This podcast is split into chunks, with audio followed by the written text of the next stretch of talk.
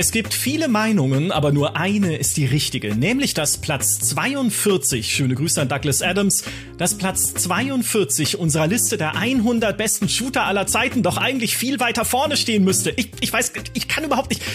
Okay, diese 100er-Liste, die in ihrer Gesamtheit auf GameStar.de zu lesen ist, ist mal wieder eine wunderbare Grundlage für Streit. Äh, ich meine, für Diskussionen, was in Wahrheit auf welchen Platz gehört und welche Spiele für uns vielleicht auch fehlen. Freundschaftliche Diskussionen versteht sich, hier werden lediglich Verbalgranaten geworfen und zwar von meinem Kollegen, der die Online-Redaktion von GameStar so leitet wie seinen Battlefield Squad. Außerdem kennt er im Legendary-Modus von Halo jeden Grunt beim Vornamen. Herzlich willkommen, Demi. Hallo. Ebenfalls mit dabei ist unsere Heftkoordinatorin. Wo andere auf Instagram sind, ist sie auf Instagib. Und ich habe ihr schon vor fast 20 Jahren, da war ich noch ganz frisch bei GameStar, beim Test des Q-Levels von Call of Duty 1 über die Schulter geschaut. Hallo Petra. Hi Micha, hi Demi. Wusstest du, wusstet ihr, dass es äh, als Easter Egg in Call of Duty United Offensive eine riesige Kuh gab in einem Keller? In das wusste ich ja. Ja, genau, das wusste ich ja. Ja. Ja, ich wusste ich es nicht. Ich, ich hatte es bis gerade verdrängt. Ich hatte es bis gerade verdrängt, aber nachdem du es jetzt gesagt hast, klar. Mhm. Ja, das ist das Maximum an Recherche, was ich betrieben habe für diesen Podcast. Die Shooter-Experten seid ihr. Und wir machen diese Talks hier ja, weil wir gemeinsam am stärksten sind. Miteinander macht alles mehr Spaß und das ist ein wunderbares Stichwort für Werbung. Geraldine, weißt du, was wahre Helden ausmacht?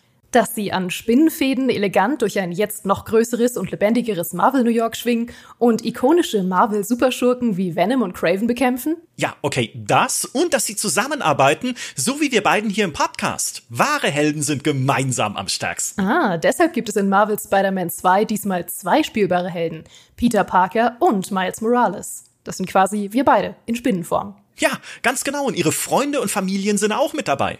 Es ist die Fortsetzung, auf die wir alle warten. Natürlich wieder von Insomniac Games, einem der besten PlayStation-Studios. Das ist ja auch der Grund dafür, dass Marvel Spider-Man 2 die Features der PS5 perfekt nutzt. Es sieht super aus und dank DualSense Controller bekommst du haptisches Feedback und die adaptiven Trigger. Und vergiss nicht die SSD, denn wahre Helden warten nicht auf Ladezeiten. Und ihr müsst nicht mehr lange warten, bis Marvel Spider-Man 2 erscheint. Am 20. Oktober ist es soweit und ihr könnt den nächsten PS5-Hit natürlich jetzt schon vorbestellen. Mehr Infos findet ihr natürlich in den Show Notes. Die 100 besten Shooter aller Zeiten. Jetzt wären wir nicht bei der GameStar, wenn wir nicht bürokratisch erklären könnten, wie diese Liste zustande gekommen ist. Dimi, was, was waren die Regeln? Wo kommt diese Liste her? Äh, jeder wirft in den Topf, was er oder sie gut findet, und dann äh, machen wir RNG, Zufallsgenerator. Nein, äh, wir haben äh, diesmal diese Liste tatsächlich ähm, als Gremium gemacht. Ähm, Gremium heißt in dem Fall Peter äh, Bartke, Petra, unser anderer Shooter-Experte Phil und ich haben uns zusammengesetzt und äh, einen riesigen Pool an Shootern ähm, kreiert. Also hunderte von Shootern aus den letzten 30, 35 Jahren, äh, halt seit dem ersten Shooter überhaupt, ähm, haben wir zusammengestellt und dann äh, tatsächlich in langen und äh, gar nicht, also relativ friedlichen Diskussionen versucht, ein Ranking äh, zusammenzustellen. So ein bisschen nach diesen Leitlinien, wie wichtig war Spiel XY für das Shooter-Genre allgemein, aber natürlich auch so ein bisschen subjektiver.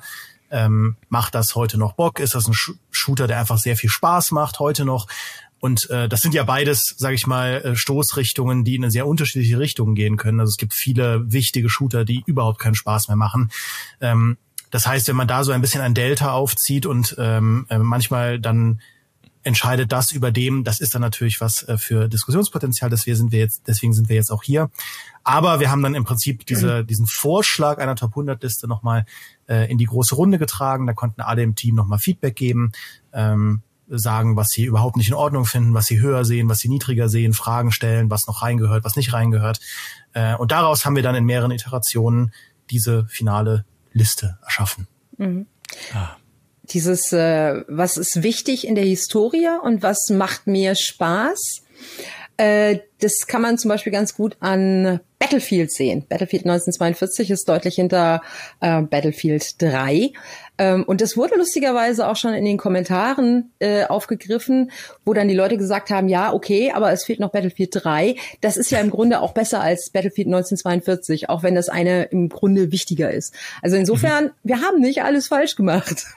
nee, wir haben überhaupt nicht alles falsch gemacht. Wir haben ein paar Sachen äh, nochmal im Regularium äh, ausgeschlossen, was nicht mit reingehört und was mit reingehört. Äh, mit drin ist, sind zum Beispiel so Top-Down-Shooter, also wie ich Top-Down-Spiele mit Shooter-Fokus. Helldivers äh, zum Beispiel, der Coop-Shooter auf Platz 99. Hotline oder Miami. Hotline Miami. Mhm. Ja, Hotline Miami auf 72, glaube ich, oder sowas 73. irgendwo glaube ich. Ah, oder? Mist, ich habe die Liste so oft angeguckt und weiß immer noch nicht alles auswendig. Ich habe sie oft. Ähm, mit drin ist auch äh, Third Person, also Third Person Shooter, Spec Ops The Line, natürlich, muss mit rein, auf Platz 29, recht weit vorne, Antikriegsshooter. Und Max Payne hat sich sehr wacker geschlagen in dieser Liste, mit Max Payne 2 sogar in der Top 10 auf Platz 8.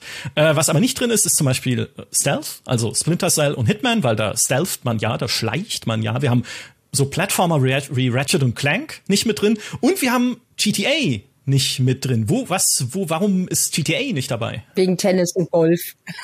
Ja, genau, wegen Tennis und Golf. Tennis Nein, und Golf-Simulation. Das war auch keine leichte Entscheidung, ähm, aber wir haben so ein bisschen dann überlegt, okay, wenn wir GTA jetzt mit reinnehmen, also wir wollten halt in dieser Liste vor allem Shootern, bei denen das Shooter-Gameplay an erster Stelle steht, Raum zum Atmen geben. Jetzt kann man natürlich sagen, ich will mal sowieso behaupten, dass die meisten GTA-Spiele jetzt nicht unbedingt das beste Shooter-Gameplay haben, aber GTA 5 ist tatsächlich so ein Kandidat, finde ich, wo man durchaus äh, debattieren kann. Und ähm, dann haben wir uns aber gesagt, wenn wir das Fass jetzt aufmachen, dann kann man auch überlegen, gehört nicht Mafia da rein, ja, gehört nicht Watch Dogs mhm. da rein. Und dann hast du plötzlich sehr viele ja, ich sag's jetzt mal Action-Adventures, die halt ähm, Genre-Mixes sind aus, äh, weiß ich nicht, Stealth und Shooter und Autofahren und Story und Missionen und Open World abklappern und Golf und Tennis und Hacking-Minispielen und so, ähm, die halt Raum in dieser Liste einnehmen, die auch oft dann schon in anderen Listen, die wir ja haben, das ist ja bei, beileibe nicht unsere erste, die äh, auch in mhm. anderen Listen schon Raum haben, die dann plötzlich in dieser Liste drin sind und andere Spiele verdrängen, wo wir sagen, hey, das wäre doch auch mal schön, denen einen Spotlight zu geben, weil es gibt einfach coole Shooter, die sonst auf keiner Liste auftauchen würden, weil sie keine geile Story haben, weil sie nicht wie in Deus Ex auch noch ein Rollenspiel sind nebenbei, weil sie auch nicht zu den 300 besten Spielen aller Zeiten gehören, aber weil sie halt in unseren Augen als Shooter was machen, wie jetzt Superhot zum Beispiel, ja, weil sie, weil sie als Shooter was machen, was einfach einzigartig ist. Und da haben wir am Ende gesagt, zählt für uns auch das, was wir halt machen wollen, was wir den Leuten erzählen wollen. Und es ist lieber, wir schreiben einen leidenschaftlichen Text zu einem Superhot, als jetzt nochmal zu erzählen, dass halt ein GTA 5 äh, ein tolles Spiel ist. Ja, also vor allen Dingen ist es ja unsere Liste. Sie soll ja nicht universal gelten. Also es ist ja nicht die, die Liste to end all Listen, was das Shooter-Gameplay angeht oder die, die Ego-Shooter oder die Shooter generell. Ähm, das ist unsere Liste und äh, also ich stehe dazu. ja, äh, wie ich ich kann nur das nochmal unterstreichen, was äh, ihr beide jetzt gesagt habt. Das ist eine super Liste geworden. Ähm, es ist PC und Konsole, muss man dazu sagen. Es ist kein Virtual Reality. Trotzdem hier natürlich die Erwähnung von Half-Life Alex ehrenhalber. Aber VR ist jetzt nicht unser Schwerpunkt in der Berichterstattung. Ja. Deswegen haben wir gesagt, ja, das klammern wir ein bisschen aus. Trotzdem hier habt ihr Half-Life Alex und es ist ein fantastischer Shooter. Da geht nichts drüber. Dennoch wollen wir jetzt vielleicht mal in die äh, in die Liste selber eintauchen und in all die, äh, ich habe hier eine ganze Liste von Notizen, worüber ich sprechen muss und auch noch mal eine Zusatzliste von euch. Also mal gucken, wie lang es wird heute. das Der erste, Hund muss irgendwann raus, Micha, ne? Also ja, dann äh, machen wir das, dann nimmst du eine GoPro und du machst diesen Hund in Ego-Perspektive, diese Hunde-Walk in Ego-Perspektive, während wir weiter diskutieren über die Shooter-Liste. Okay. Das wäre mal, ja, das okay. ist die neue Art jetzt hier Podcasts und Talks zu machen. Ich würde gern schon bei Platz 100 anfangen mit der Diskussion, einfach nur weil es mir aufgefallen ist und ich ein großes Herzchen senden möchte, dass die Spiele überhaupt drin sind. Ich will nämlich über zwei sprechen, nämlich Wheel of Time steht auf Platz 100, der Magie-Shooter auf Basis der Buchreihe, die ich sehr mag, ne, das Rad der Zeit. Ähm, und der zweite Magie-Shooter da drin ist, ist Hexen 2 mhm. auf Platz 50. Und jetzt pass auf, ich hätte gerne beide Plätze getauscht, aus genau dem Grund, dass man Plätze tauschen kann in Wheel of Time. Mm. Weil Wheel of Time hat so coole Zaubersprüche. Hexen 2 war ein toller Shooter. Also das hatte irgendwie auch noch diese Klassenmechanik, ne? Du konntest ja vier Charakterklassen spielen mit unterschiedlichen Waffen, aber die Waffen waren alle immer noch Waffen. Ne, also wenig so Spezialfähigkeiten und Wheel of Time hatte halt unter anderem diesen Zauber, wo man die Position tauschen konnte mit einem anvisierten Gegner und dann hast du eine Wache herbeigerufen, die dann auf einem Balkon stand und hast gesagt, okay, Platz tauschen, plupp, stehst du auf dem Balkon, die Wache unten und guckt doof. Und das war so ein bisschen das, was mir bei Hexen gefehlt hatte. Noch dazu gab's damals äh, in Wheel of Time diesen geilen Multiplayer, wo man so eine Festung hatte. Jeder hatte eine Festung und dann hat man die mit Fallen gespickt und dann versucht, in die gegnerische Festung einzudringen und da irgendwie, ein, was war es, ein Artefakt zu klauen oder sowas. Hat nie richtig funktioniert im Multiplayer. Wir haben uns nie getraut, dann in die Festung zu gehen und sind immer an allem gescheitert. Aber es war eine coole Idee. So, die erste Kontroverse hier schon mal rausgepusht. Von mir, mir ist es äh, tatsächlich also alles, was bis äh, Platz 20 ist, kann meinetwegen munter durchgetauscht werden. Nein, ist Quatsch. Das ne, darfst du doch jetzt aber, nicht sagen, ja. das ist natürlich total übertrieben, aber ich möchte mir mal persönlich ein paar Kudos einräumen, weil Wheel of Time wäre nicht in der Liste, wenn es ich es nicht reingeschrieben hätte. Nämlich. Ja, nämlich. zu Recht. Ja. ja. Wir hatten, äh, also Peter Bartke hat sich auch sehr dafür dann ausgesprochen äh, im Nachhinein. Ähm, wir hatten da tatsächlich ursprünglich auf Platz 100 äh, so ein bisschen als kleinen Einstiegsjoke Moorhuhn drin. Ja. Äh, das erste Moorhuhn. weil, weil ich auch einfach Bock gehabt hätte, diesen Text zu schreiben, ja. Ja. Ähm, aber wir ja. haben dann gesagt, okay, wenn man jetzt mal wirklich, also und man kann ja durchaus auch argumentieren, dass Moorhuhn auch ne als damals als Phänomen und so weiter gar nicht so irrelevant ist. Aber gesellschaftlich war das vollkommen relevant, klar. Ne? Aber es gewinnt halt in Sachen Qualität nicht gegen, ähm, sage ich mal, andere Kandidaten auf der Liste. Dann haben wir ja. uns dann auch nach Feedback entschieden, Wheel of Time doch reinzunehmen. Und Hexen ist halt so ein bisschen es gibt ja einige von diesen klassischen Retro-Shootern äh, aus, mhm. aus den 90ern in dieser Liste, natürlich auch Doom, klar. Ähm, ist auch so ein bisschen Repräsentant für mehrere Kandidaten, die es dann halt natürlich nicht in die Liste geschafft haben, wie halt, weiß ich nicht, ein Heretic oder ein äh, Outlaws oder so, das ja auch schon in den Kommentaren gefordert wurde, weil wir sie ja nicht alle reinnehmen konnten. Aber natürlich diese Pionierzeit, diese erste Pionierzeit ähm, der Shooter ja trotzdem in ihrer Gänze relevant war und ja äh, auch diesen ganzen Boomer-Shooter, wie man es jetzt nennt, äh, Boom, jetzt wieder losgetreten hat und einfach zeigt, wie, äh, wie lebendig diese, diese Nostalgie dann noch dort noch ist. Ähm, Genau, also ja. das, das, das erklärt so ein bisschen die hohe Platzierung von einem Hexen gegenüber Wheel of Time. Ja, ich sage nur Phil Spencer im Hexen 2 Shirt bei der e äh, nicht E3 Präsentation ja. von Microsoft und alle so, ja. was ist das denn jetzt? Phil, was soll das denn jetzt? Kommt ein neues Hexen? Oh mein ja. Gott, ja, natürlich, die Namen sind immer noch da. Natürlich auch hier Quake, ne, auf der QuakeCon, ein Quake 2. Ja, was ist es? Remaster oder was auch immer das ja, sein soll angekündigt genau. und alle so, oh, Quake 2 lebt. Bereiten die etwa die Rückkehr von Quake vor in irgendeiner Form? Das hat ja super funktioniert. Also ich meine, klar, äh, äh, ne, Quake Champions ist jetzt wieder eine ganz andere Hausnummer. das ist aber, es wäre so eher äh, äh Q3A, äh, aber äh, mein Gott, mal wieder ein neues Quake. Ne? Aber wir haben ja Doom Eternal, warum braucht man denn noch ein Quake?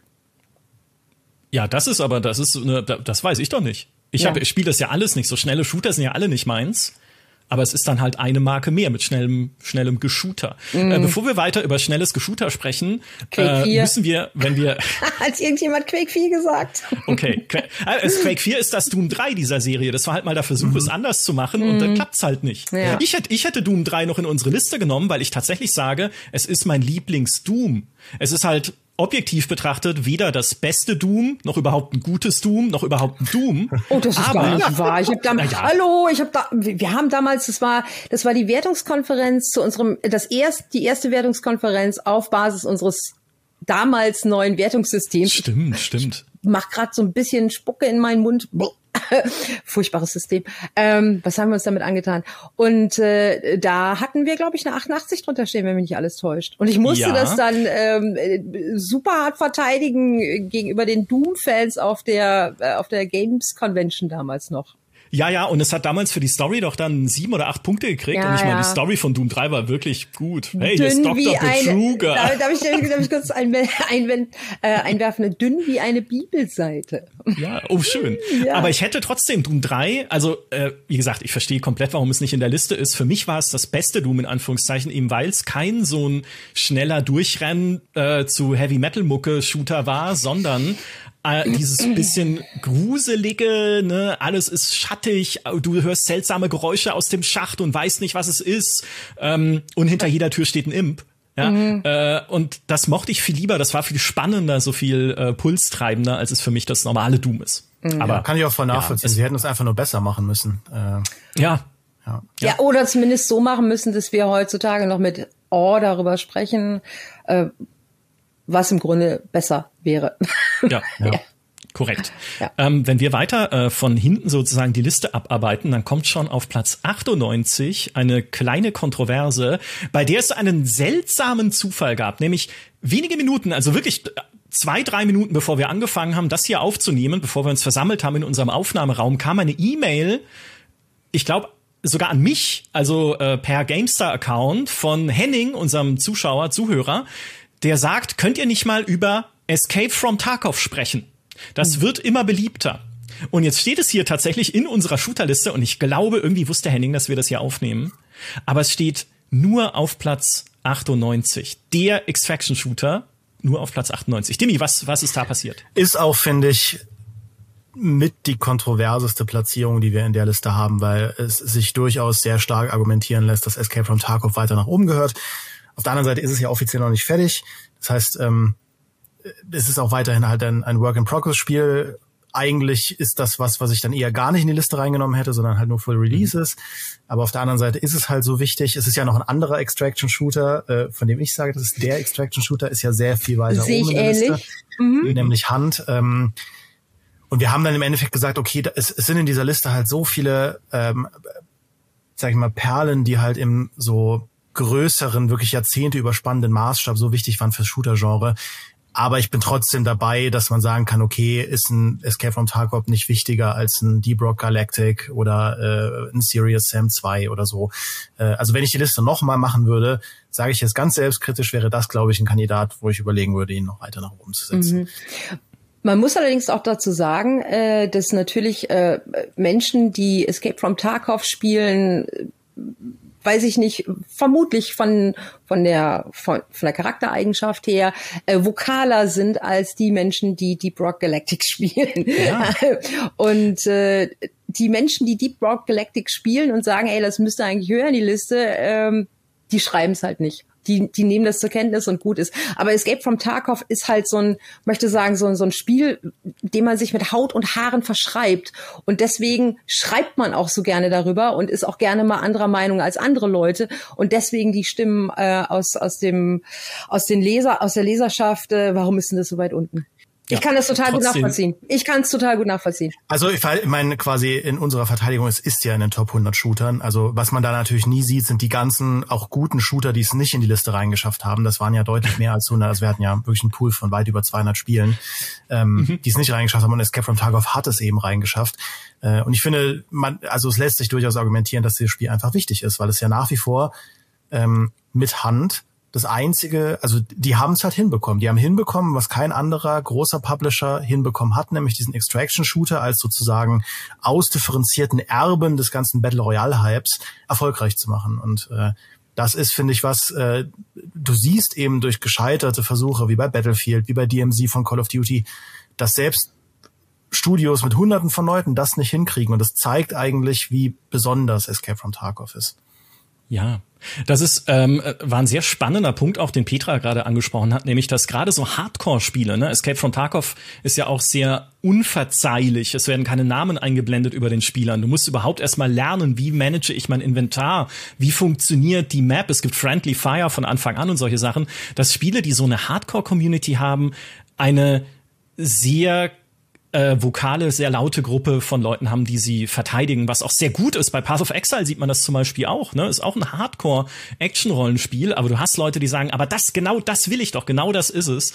Ähm, und immer wieder schön, das auch zu sehen. Also ich finde es immer sehr cool dann, wenn diese Communities sich für ihre Spiele einsetzen. In, die, in diesem Sinne, liebe Grüße an Henning und weiter in der Liste. Auf Platz 94 ein großes Herz dafür, dass es einfach drin ist, weil es reingehört für Far Cry Blood Dragon. Ja. Far Cry 3 Blood Dragon. Sagen Sie meiner Frau, ich bin gestorben, als ich meinem Land gedient habe. Das sagst du ihr gefälligst selbst. Muss man mir sagen. Über Far Cry 3. Dialog, original so eins zu eins aus dem Spiel. Das ja. ist fantastisch.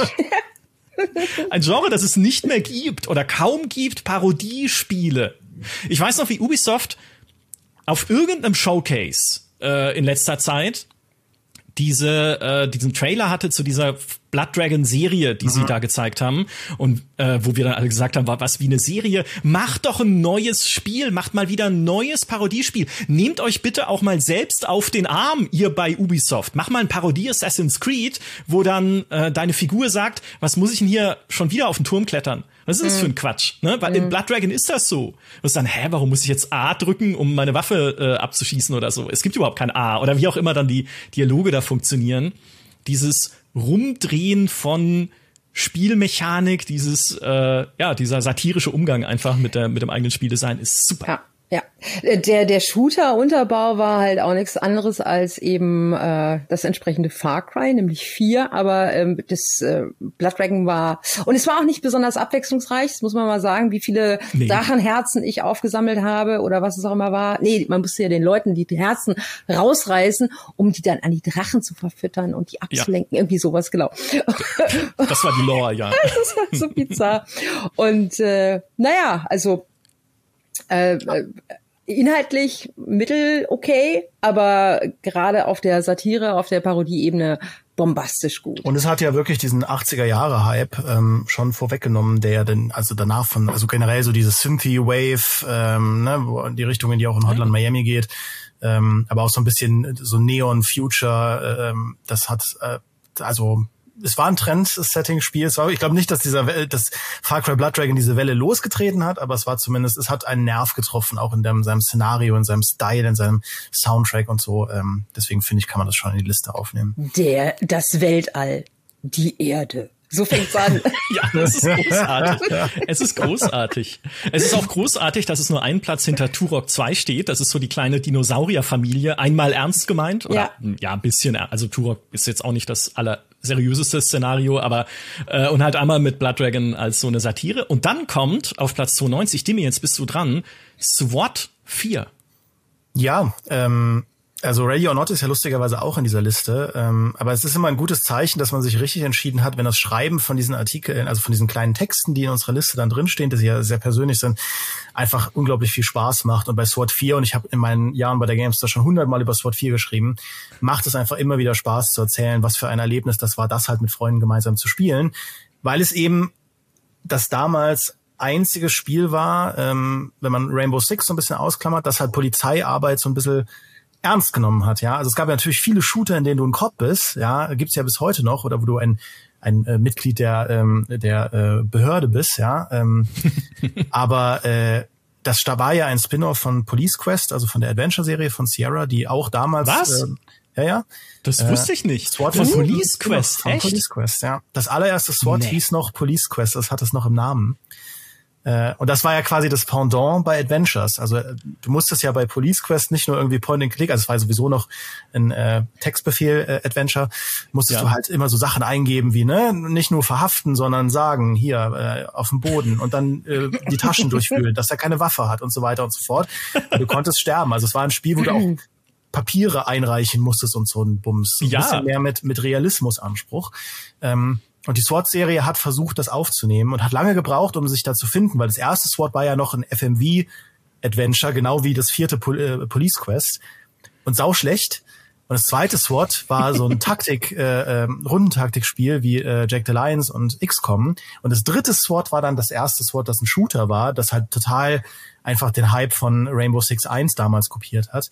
Und das vierte SWAT Mitte der Nullerjahre war dann formvollendet äh, ein Spiel mit einer sehr eigenen Identität, weil es eben nicht darum geht, einfach nur Gebäude zu stürmen und alles wegzuholzen, sondern idealerweise die Leute lebendig äh, gefangen zu nehmen. Äh, und ne, weil es ja alles dann, äh, hast du dann irgendwie eine Tankstelle, die überfallen wurde, ein Banküberfall oder sonst irgendwas und du ballerst dann nicht einfach nur um die Ecke, sondern du sagst wirklich hier, ähm, blendest die Leute, Waffe fallen lassen, du musst die Waffen dann auch einsacken und alles reporten. Jeden, den du festgenommen hast, musst du reporten, sonst kriegst du einen schlechten Score. Ähm, also es war einfach ein sehr, sehr eigenes Spiel, wenn man das spielt, ähm, vor allem im Koop. Und dass du auch wirklich dann vor jeder Tür stehst und erstmal fünf Minuten mit deinen Kollegen diskutieren musst, wie ihr jetzt da reingeht. Und dann wirft einer die äh, Blendgranate gegen, gegen den Türrahmen und dann sind alle geblendet und sterben. Und, ähm, der Klassiker. Also es war dann, es war dann auch sehr lustig. Äh, aber ja, also SWAT 4 interessanterweise zeigt Ready or Not am besten, finde ich, wie sehr die Leute mhm. die Art Spiel vermisst haben, weil Ready or Not eigentlich SWAT 5 ist, wenn man es ehrlich nimmt. Ähm, und die Leute lieben es und SWAT 4 ist aber auch immer noch heute noch, finde ich, ein sehr, sehr, sehr, sehr gutes, ein einzigartiger, äh, ein sehr, sehr einzigartiger Taktik-Shooter. Ja, ich, äh, wir haben ja auch noch, ja, fantastisch. Ich habe äh, ich hab mich mit dem Spiel nie groß beschäftigt gehabt, bis ich jetzt Gameplay-Szenen rausgesucht habe für die Videoversion dieses Talks bei GameStar Talk auf YouTube und Alter, ich konnte mich gar nicht mehr von diesem Gameplay lösen, weil es einfach mhm. so spannend war, ne, mit irgendwie Team an die Tür, erstmal mit der Kamera unten durchgucken, ist da einer drin? Okay, wer kümmert sich worum? Dann Tür auf und rein und dann Blendgranate oder irgendwas werfen. Also vielleicht erst Blendgranate, dann rein, äh, habe ich gelernt, ist taktisch clever. Aber ja, ein, ein, ein, eigentlich nicht meine Art Spiel, aber ein sehr äh, spannendes Erlebnis. Und es sind ja auch noch mal Rainbow Six Raven Shield und äh, das ursprüngliche Rainbow Six von 1998 in der Liste vertreten, dann auf den 30er Plätzen und die Multiplayer-Version des Ganzen mit Rainbow Six Siege auf Platz 7 in der Top 10. Ne? Also der Taktik-Shooter, ich weiß auch, äh, Phil und äh, Dimi sind große Fans von Taktik-Shootern. Also für die habt ihr euch eingesetzt. Das merke ich schon. Ja, das auf jeden Fall, weil es einfach eine sehr eigene Art von Spiel ist. Und ähm, ich will jetzt nicht für die anderen nochmal das wiederholen, was ich bei SWAT 4 gesagt habe, aber dieses gerade im Koop, dieses gemeinsame Taktieren, wie nehme ich eine Tür, wirklich dieses dieser Respekt vor jeder Auseinandersetzung mit Feinden, ähm, das ist was, das macht es einfach ganz besonders. Und das alte Rainbow Six hatte ja noch diese Planungsphase. Ich glaube, Raven Shield hatte so ein bisschen einen Hybriden, da konnte man noch relativ frei planen, aber man musste es nicht mehr. Ähm, also äh, ja, generell diese Shooter, wo du, du auch mit Köpfchen einfach im Vorfeld alles genau durchtaktieren kannst und dann führen deine Leute nur die Planung. Also theoretisch kannst du die ja sogar einfach nur als Strategiespiel spielen. Du gibst halt genau die Knotenpunkte vor, wie bei Doorkickers und sagst, okay, geht, mach das jetzt und du spielst gar nicht mehr selbst mit. Ähm, das scheitert dann meistens an der KI, aber äh, theoretisch geht es und äh, ich finde, das ja. ist einfach eine sehr schöne eigene Subkategorie von Shootern, die auch äh, viel Raum verdient. Rainbow Six Siege ist natürlich nochmal was eigenes. Ist halt mhm. einfach ein Multiplayer-Phänomen sondergleichen, aber das äh, später, wenn wir über die Top Ten reden. Ich habe gerade geschaut, ob ich irgendwo hier Rogue Spear rumstehen habe oder wie äh, Menschen es auch nennen, Rouge Spear. Ähm, aber es äh, scheint irgendwo im Keller zu sein. Schade. Interessanterweise haben wir aber Ghost Recon, äh, das war auch ein bisschen Diskussionspunkt, nicht mit reingenommen, weil ähm, Ghost Recon tatsächlich, also ist ein gutes Spiel, ich habe das gern gespielt, ähm, aber Ghost Recon war ja so ein bisschen das heruntergedummte Rainbow Six. Ja, das war meins. Ja. Das war meins. Go ja, exakt. Äh, Ghost Recon habe ich damals mit meinem Freund Philipp gespielt, bei uns, äh, bei mir, also nicht bei uns, sondern bei mir zu Hause, mit Fenster offen, laut im Couch-Koop mit Splitscreen, wo ich eine Granate gegen den Baum geschmissen habe, die ist abgeprallt, zurück zu uns, bumm, und wir haben rumgeschrien, nachts um zwei, wie die Verrückten. Fantastisch. So, okay. das, ja. das ist, das ist mein Niveau. Es ist auch ein gutes Spiel, aber es hat's halt, weil, weil Ghost Recon abgesehen von den Außenszenarien halt so wenig eigenständig gemacht hat, haben wir es dann schweren Herzens nicht reingenommen. Ich habe auch extra nochmal hier Advanced Warfighter und so weiter nachgeholt, beziehungsweise ich hatte die damals schon gespielt und habe sie jetzt nochmal auf den Konsolen gespielt. Aber da gab es einfach zu viele andere Kandidaten. Also liebe Ghost Recon Fans, seht es mir nach, ich fühle euch, aber ähm, es hat's leider nicht geschafft. Hm. Kann nicht so alles Tom Clancy sein. Nee, nicht alles. Wir machen mal eine eigene, die Top 100 Tom Clancy Spiele sind genau. schon 100. Äh, irgendwann schon. Wenn Ubisoft so weitermacht, bestimmt in ein paar Jahren. Dann ja. kommen immer die Handyspiele noch mit rein. Aber bei XD-Fallen mussten sie es herausnehmen, weil die Fans so sauer ja. waren. Also wer weiß. Ja. Die 100 besten Tom Clancy Spiele, die nicht äh, mit ja. Tom, Tom Clancy, Clancy im Namen hatten. gebracht ja, genau. Game genau. formerly known as Tom Clancy, ja. genau. So, ein Untergenre, das wir auch mit drin haben, ist der Shooter der Loot-Shooter äh, mit Borderlands 2 auf Platz 90 und Destiny 2 auf Platz 56. Unter anderem, wo man ja schon drüber streiten kann, ob die das Genre nicht kaputt gemacht haben. ne? Also so da, weg vom weg vom klassischen entweder Storytelling oder einfach cooles Shooter-Gameplay, was ja Destiny trotzdem hat, ne? weil es von Bungie ist, hin zu hey, hier sind Sachen zum Einsammeln. Ja, also meinetwegen hätten die Dinge auch nicht in der Liste sein müssen. Also insbesondere Borderlands nicht, weil äh, ich krieg ich krieg einen Föhn, wenn irgendjemand das Inventar öffnet oder die Waffenvergleichsscreens aufmacht. Da ist es so bunt, es sind so viele Werte und ähm, man wartet halt stundenlang, bis es dann weitergeht, weil man ja bei jedem Shootout irgendwie wieder was findet, was eventuell besser sein könnte als das, was man schon hat.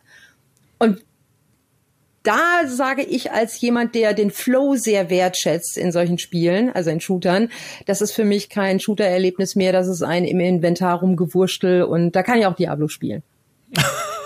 ja, also ähm, ja, ein großer Borderlands-Fan bin ich auch nicht. Bei Destiny 2, ähm, auch da, ich bin kein, kein Destiny 2-Crack, aber ich finde beachtenswert, was Destiny 2 für ein vielfältiger Spielplatz ist für unterschiedliche Arten von Spielerinnen und Spielern. Das ist halt das, was ich halt klasse finde. Also es ist sowieso ein handwerklich extrem gut gemachter Shooter, der auch immer mal wieder in der Kritik steht, wenn sie ein Update bringen, das halt viel Quatsch macht. Aber wenn man jetzt einfach mal Destiny 2 in seiner besten Ausformung findet, ist es halt ein sehr, sehr guter PvP-Shooter für die, die da Bock drauf haben. Es ist ein toller Casual-Shooter für die Leute, die einfach nur ähm, so die, die Mission machen wollen im Koop, Feierabends. Es kann total hardcore sein, wenn du dich auf die Raids einlässt. Es bietet sehr, sehr viel Story für die Leute, die vor allem in sowas sich halt reinfuchsen wollen. Mittlerweile zumindest zum Release halt noch nicht. Ähm, mhm. Und das ist was, was ich halt sehr cool finde. Also diese Idee von einem äh, Shooter als Theme Park, die viele Leute auch ätzend finden, weil es permanent deine Aufmerksamkeit will für alles. Ähm, aber aus der Warte raus, finde ich, hat Destiny 2 oder liefert Destiny 2 was, was sehr, sehr viele andere Shooter auf den Tisch bringen. Und deswegen finde ich es auch in der Liste wichtig, dass es da mhm. ist, selbst wenn ich es selbst nicht spiele. Ich finde es interessant, dass, äh, dass es überhaupt in der Liste ist, denn nach dem ersten Destiny hätte ich gesagt, Nein, da passiert nichts mehr. Äh, das ist ein großes Milliardengrab und äh, alle Versprechungen im Vorfeld äh, haben sich als Quatsch und Käse herausgestellt, aber dass Destiny 2 halt ähm, nach nach dem nach der Trennung sich so entwickelt hat, ähm, das finde ich sehr schön und sehr. Das hat sich ja sogar damals wiederholt. Ne? Destiny 2 war ja zum Release genauso eine Bruchbude wie Destiny ja, genau. 1, wenn es um Content-Umfang geht und dann haben sie es wieder gefixt. Also es ist ein bisschen wie bei Battlefield, so das, das, das wieder, die Vergangenheit wiederholt sich, aber auch die Lösung des Problems wiederholt sich. Also ja. von daher. Ich, äh, ich kann nur ergänzen an der Stelle, dass ich äh, meinen rechten Arm hergeben würde. Nee, den brauche ich ja dann. Mist. Okay, also irgend, irgendein Körperteil, das ich nicht zum Spielen brauche, hergeben würde für ein 3D-Diablo. Weißt du, aus, aus der Ego-Perspektive mit so einem Kampfsystem wie Dark Messiah oder sowas. Oh. Ja, Und dann noch mit so Zaubern wie Wheel of Time. Oh. Kann das jetzt bitte mal jemand programmieren? Aus der also, Ego-Perspektive, sonst hätte ich jetzt gesagt Warframe. Ja, Warframe ist ja auch auf unserer Liste, äh, auf Platz 63, genau, was so in die Richtung ein bisschen geht. Aber ich will das Setting ja natürlich auch. Mm, okay. Also das Setting mit seinen coolen Engelsfiguren in Diablo und äh, ich liebe Science Fiction. Warframe ist ein super Spiel. Aber ne, ich, das, das in, in und dann mit so Nahkampf. Es gibt ja selten gute Nahkampfsysteme. Ja. Äh, da schweifen wir ab, weil das sind ja auch keine Shooter. Es wären ja äh, Brawler, Beater, naja, also wo man halt mit Schwertern gegeneinander kämpft, aber Dark Messiah hatte so ein tolles Nahkampfsystem. Dark Messiah, ein neues Dark Messiah, das wäre es einfach. Das, äh, ich würde wir schweifen ab, Leute, wir müssen ja, schießen. Sorry. Ja, du musst äh, sprechen über zwei Spiele gleich aus derselben Serie, die hier auf Platz 84 stehen und dann nochmal irgendwo auf, in den 30ern, uh. nämlich Team, auf Platz 37, nämlich Team Fortress 1 und Team Fortress 2. Beide drin. Mm, ja, ähm, Team Fortress, ja, was soll ich sagen? Also äh, damit hat hat mich ähm, so ein bisschen die die das Online ähm, Geballer bekommen. Also es hat bei mir äh, natürlich schon vorher angefangen, aber mit Team Fortress, insbesondere mit Classic, wurde es dann so richtig richtig wild bei mir. Ähm, und Team Fortress war ja eine Mod für das erste Quake, was ich total absurd finde, weil äh, das äh, die hatten halt damals schon alles drin, diese ganzen Klassen und der ganze, der ganze Kram, der war da drin und man, es hat super funktioniert. Und dann haben sie es für Team Fortress Classic, die gleichen Leute, die es für Quake gemacht haben, im Auftrag von Valve einfach nochmal äh, in die Half-Life Engine, die ja nichts anderes als eine modifizierte Quake Engine war, wenn auch stark modifiziert. Wir haben das damals übrigens in jedem Text mehrfach geschrieben, damit auch jeder wusste, wovon wir, dass, dass wir wussten, wovon wir sprachen. Und äh, ja, und das äh, hat wunderbar funktioniert und ich habe da viele, viele, viele Clan-Battles. Ich habe damals tatsächlich in einem sogenannten Clan gespielt und wir haben das, äh, wir hatten zwei Trainingsabende in der Woche. Ähm, wir haben uns auf den Maps äh, getroffen, haben Kong Jumps geübt, wir haben Rocket Jumps mit Granatenunterstützung geübt, wir haben Spielzüge geübt und so weiter und so fort. Hat natürlich im richtigen Game dann nie irgendwas gebracht.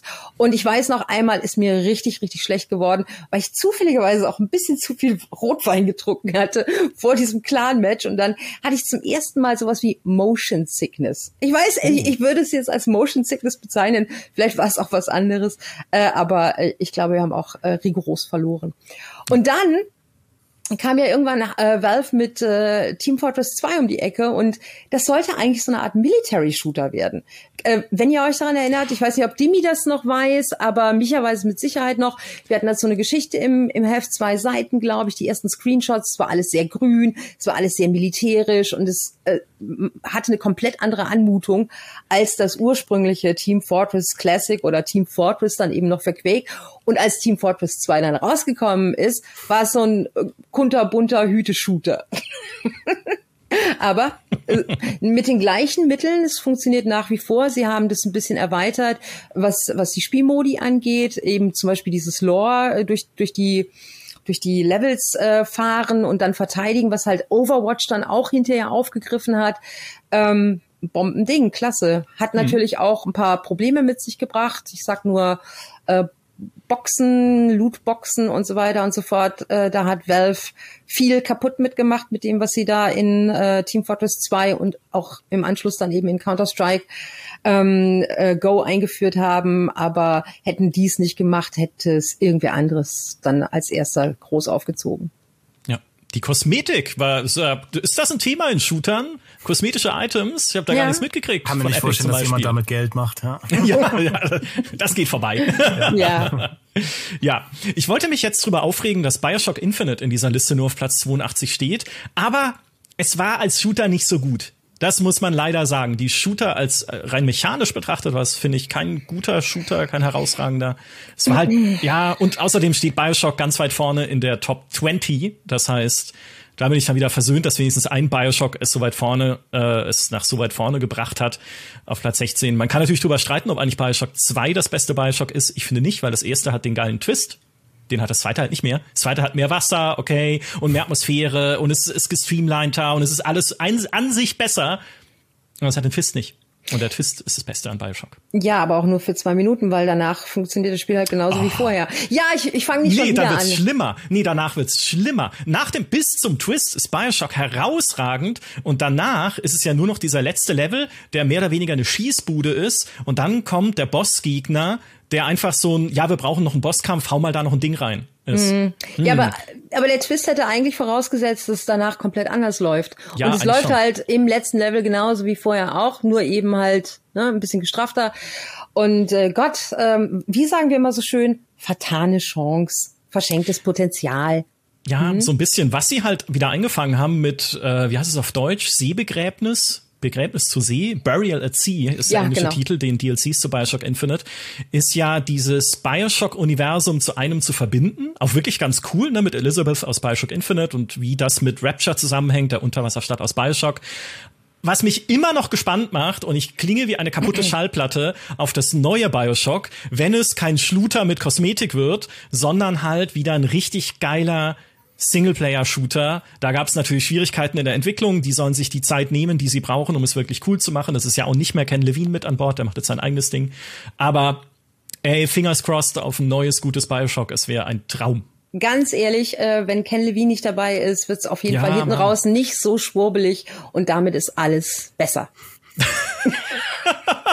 Ja, Ken Levine macht ja jetzt einen eigenen neuen Shooter, der kann jetzt wieder Ken Levine nicht werden. Ne? Ja, der also, Schwurbelshooter bei Ken Levine. Genau. Ähm, wir schauen weiter durch die Liste und Demi, wir müssen über Star Wars sprechen. Mhm, Denn äh, ja. ich verstehe so vieles Ich gehe mal aufs Klo. Ja. Das war, das war Petra Schmitz zum Thema Star Wars. Ja. Ähm, wenn ich hier gucke, wir haben auf Platz 78 Star Wars Dark Forces 2 Jedi Knight, das erste Jedi Knight. Dann kommt auf Platz 61 das zweite Jedi Knight, Jedi Outcast. Und dann kommt auf Platz 43 vor Jedi Knight 2 Republic Commando. Und dann nochmal davor auf Platz 35 das alte Star Wars Battlefront 2. Das sind so viele Sachen schon jetzt auf einmal, dass ich gar nicht weiß, wo ich anfangen soll. Ich lege einfach mal meine Argumente auf den Tisch. Das erste Jedi Knight ist immer noch für mich das Beste, weil es nicht nur diese Filmszenen hatte, wo sie zum ersten Mal seit den ursprünglichen Originalfilmen wieder Lichtschwertkämpfe gedreht haben mit Kyle Katan. Die Spiele danach hatten ja Ingame-Cutscenes. Ähm, also das ist so eine tolle Erinnerung, dieses erste Jedi Knight damals zu spielen, natürlich auch als Nachfolger von Dark Forces, dem Ur-Star Wars-Shooter, der auch lange indiziert war.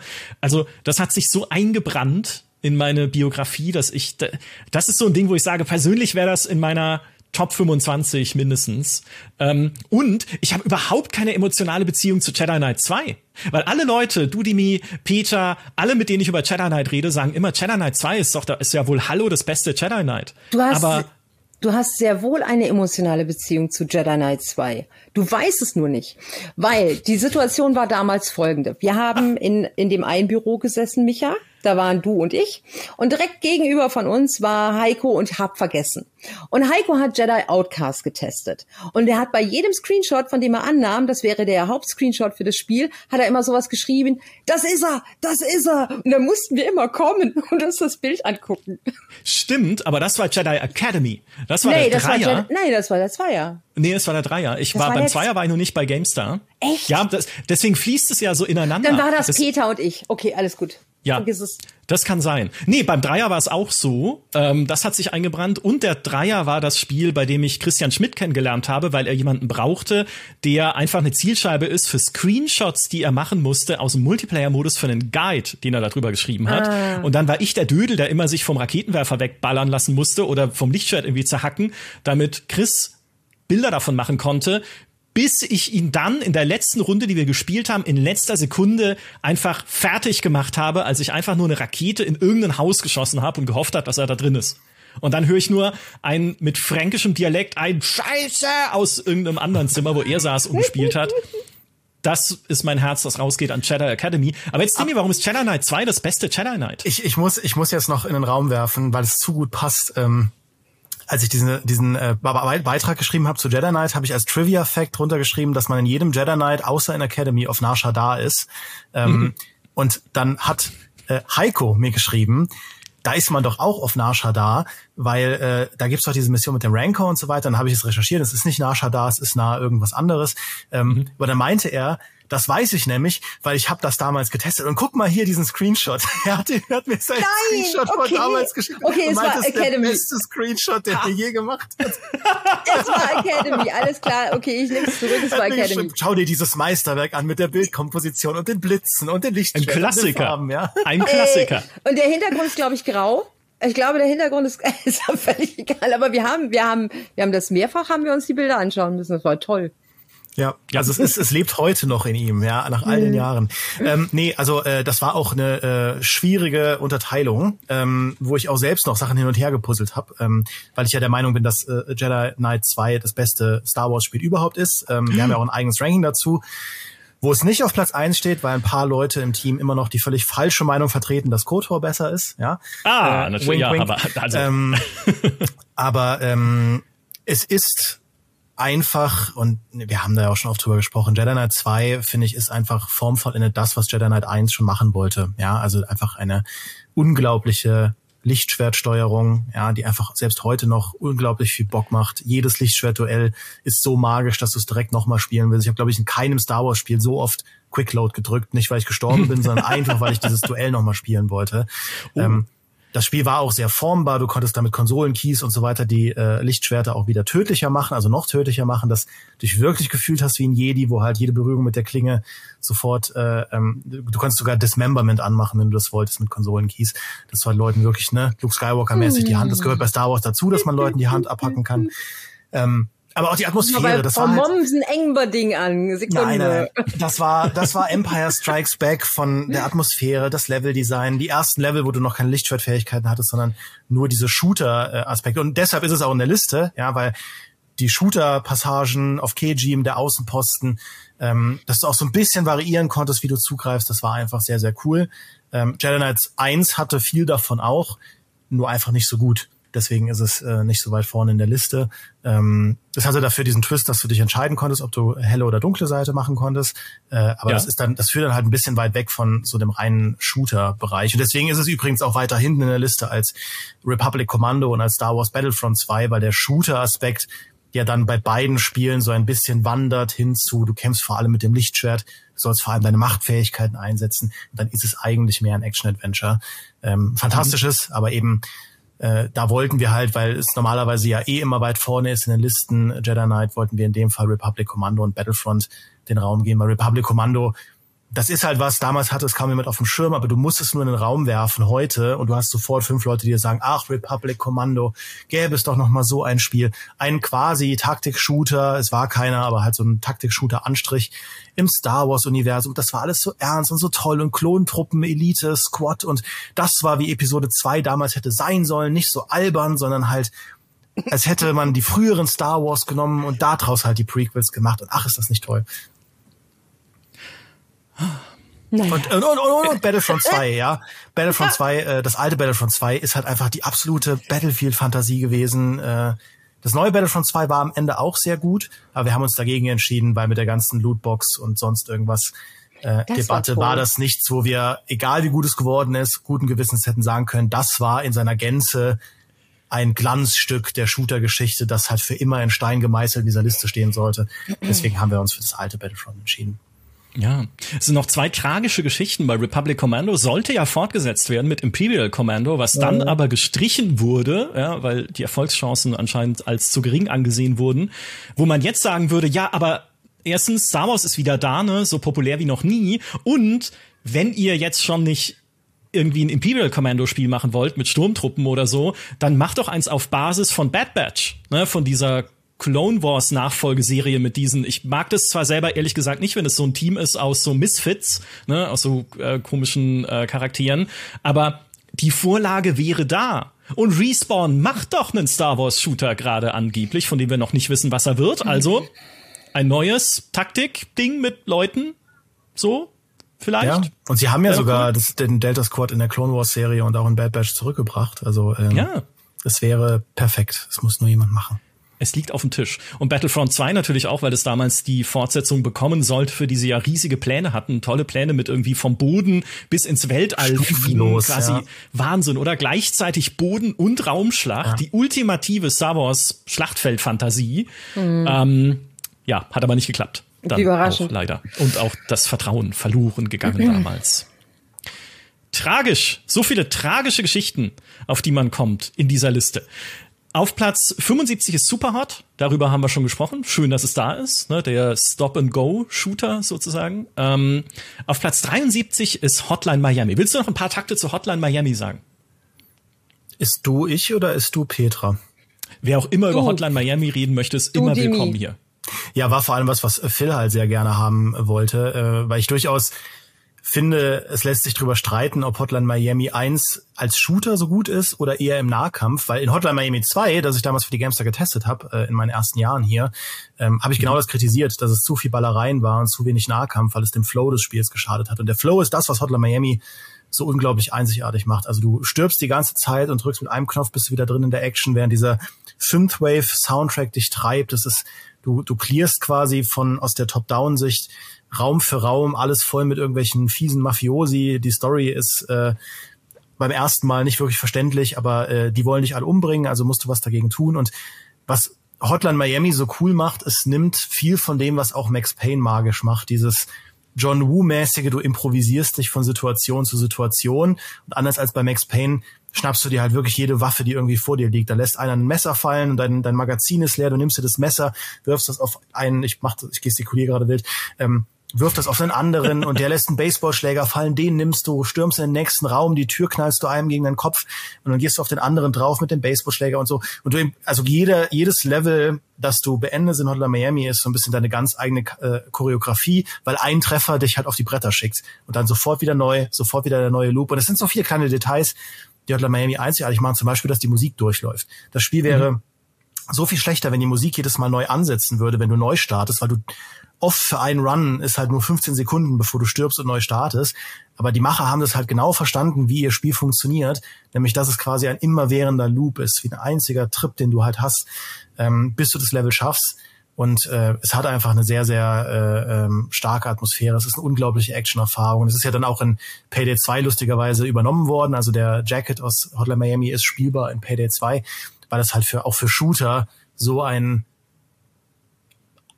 inspirierendes Erlebnis ist, selbst äh, wenn jetzt das reine Ballern in Hotline Miami nicht so einzigartig ist. Aber wir haben es trotzdem mit reingenommen, weil es ähm, in der Kombination dieses Durchimprovisieren, dieses John Woo-mäßige. Also es gibt keinen Top-Down-Shooter wie Hotline Miami und deswegen gehört es da rein.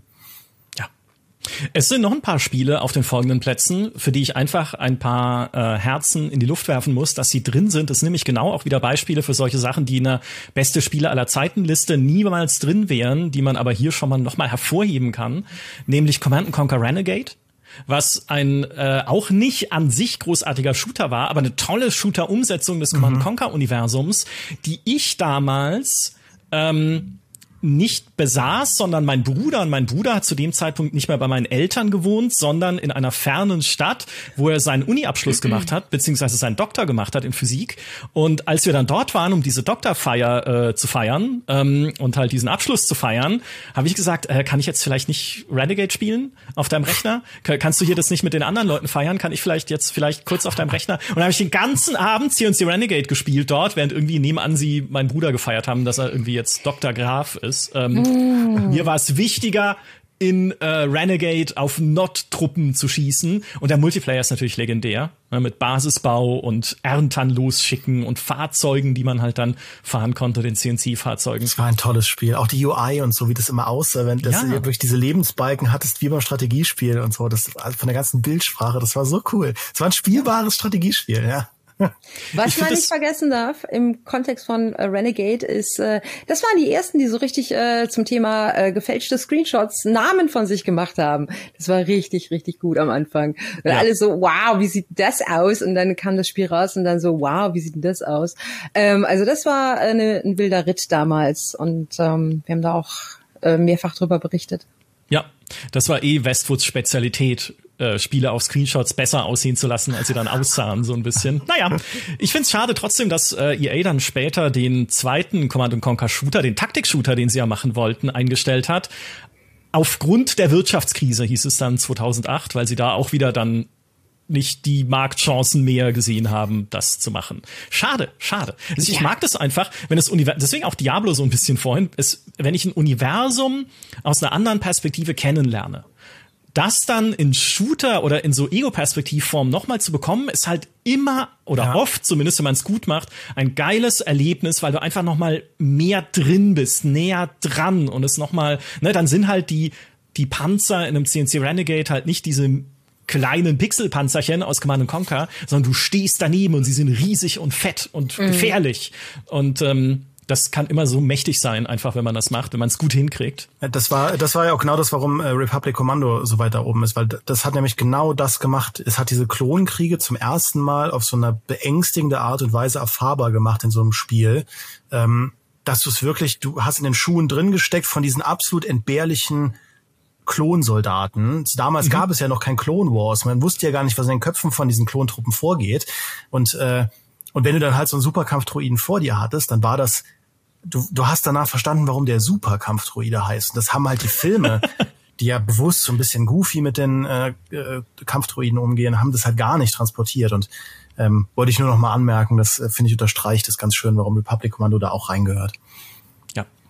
Äh, auf Platz 67 haben wir Star Trek Voyager Elite Force, was auch an sich kein so guter Shooter war, aber was dich unter anderem in äh, Szenen zwischen den Missionen auf der Voyager hat rumlaufen lassen, dem Raumschiff Voyager, was halt dann diese tolle Verbindung war zu der Fernsehserie. Ne? Du läufst auf der Brücke rum, redest mit Captain Janeway.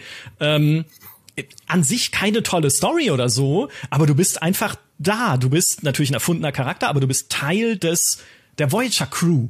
Hm. Ne, und äh, erlebst da Abenteuer. Was Super mich, gemacht. was mich an äh, Elite Force immer äh, sehr, sehr, ähm, möchte sagen, geärgert hat, war, dass man äh, Chakoti nicht erschießen konnte. Warum?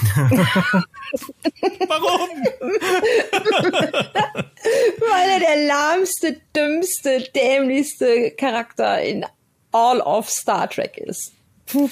Naja, all of Star Trek vielleicht nicht, aber in Voyager vielleicht schon. Ja. Obwohl Harry, Harry Kim ist auch noch da. Oh, das ist ein eigener Podcast. Die lahmsten Star Trek Charaktere. Schreibt in die Kommentare. Das, ähm, aber äh, ja, also nicht. Äh, Voyager hatte seine Schwächen, sage ich mal, aber dieses Spiel und dann da unterwegs zu sein und die Borg mhm. zu treffen und sowas mhm. war schon sehr geil. Und natürlich der letzte, das letzte Herz an der Stelle geht an 13 auf Platz 54, also Xi, wie man es auch äh, ausgesprochen hat in römischen Zahlen, den der Zeichentrick, also nicht Zeichentrick, aber der Cell Shading Shooter damals von Ubisoft, unter anderem vertont von der deutschen Stimme von Captain Picard. Und da ist wieder der Star Trek Bezug den ich bei allem herstellen muss und möchte. Hm. Ja, äh, knallharte, knallharter Hintergrund-Fact. Wir haben 13 vergessen. Ja, wir haben wirklich diesen Pool erschaffen aus Shootern und ich war mir so sicher, wir haben keinen einzigen Shooter vergessen, weil wir sind wirklich Jahr für Jahr das Ganze durchgegangen. Und dann hat, als wir mit der Liste angefangen haben, weil wir sie ja peu à peu veröffentlichen, ähm, hat jemand in den Kommentaren geschrieben, ich hoffe 13 kommt vorne noch vor. Und ich habe sofort in die Gruppe geschrieben, scheiße, wir haben 13 vergessen.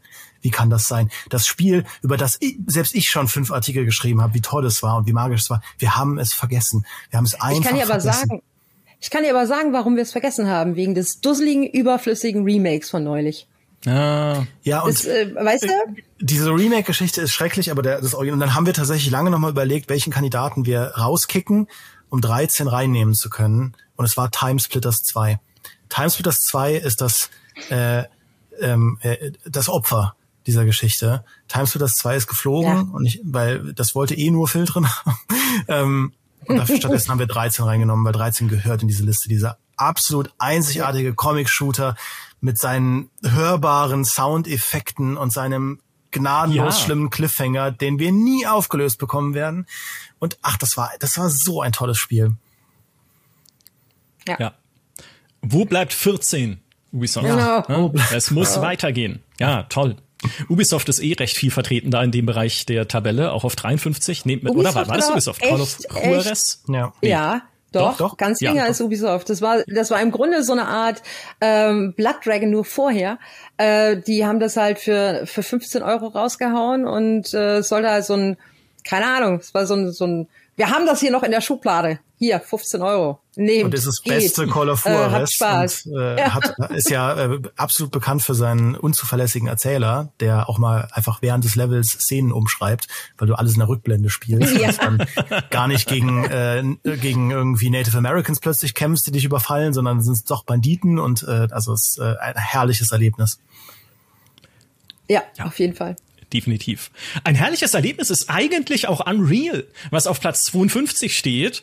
Äh, und jetzt kommt ein kleiner Rant. Das hätte weiter vorne hingehört. Rant Ende. So, das war's schon. Nee, äh, ich habe ich hab so tolle Erinnerungen an Unreal. Es war ja damals der große Kampf Unreal gegen Half-Life, ja. den Half-Life minimal gewonnen hat. Äh, deswegen ist es auch auf unserer Liste, Achtung, Spoiler Alert, auf Platz eins. Ja, völlig zu Recht auch, wie ich finde. Aber Unreal, finde ich, hätte trotzdem sich ein bisschen weiter vorne positionieren können, weil es super coole KI-Gegner hatte mit den Scare, ne, die nicht nur klingen, als müsste man vor ihnen erschrecken, sondern vor denen ich damals wirklich Angst hatte, weil sie Schüssen ausweichen konnten mit so Seitwärtsrollen. Wo hat man denn das schon mal gesehen vorher? Noch nirgends. Es war halt so geil gemacht. Es hatte coole Momente, wie wo ne, der Gang, wo die Lichter ausgehen und dann äh, springt der Scare auf dich drauf. Es hatte den Sunspire, diesen Level, wo du von ganz unten bis ganz nach oben dich kämpfst und kannst von oben wieder runter gucken auf den Weg, den du halt zu diesem Turm hingelaufen bist.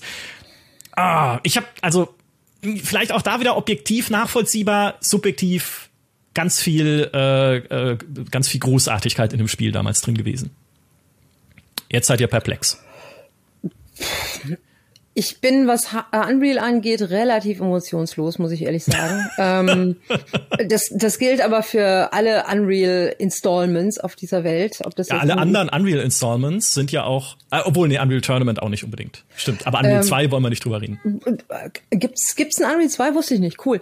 Ähm, das hat Legend gemacht. Das sind die Leute, die Wheel of Time vorher gemacht ja, ich haben. Die haben sie dann Unreal 2 ja, gegeben. Irre. Ja, Mann. Ähm, nee, aber lustigerweise wird immer dieser Gang, wo das Licht ausgeht, zitiert. Das ist äh, wie bei, ähm, was ist es, Resident Evil, wo immer das äh, Fenster mit den Hunden zitiert wird. Äh, also, äh, keine Ahnung. Also äh, es ist mir nicht besonders in Erinnerung geblieben. Äh, ein paar Fetzen habe ich noch äh, vor mir.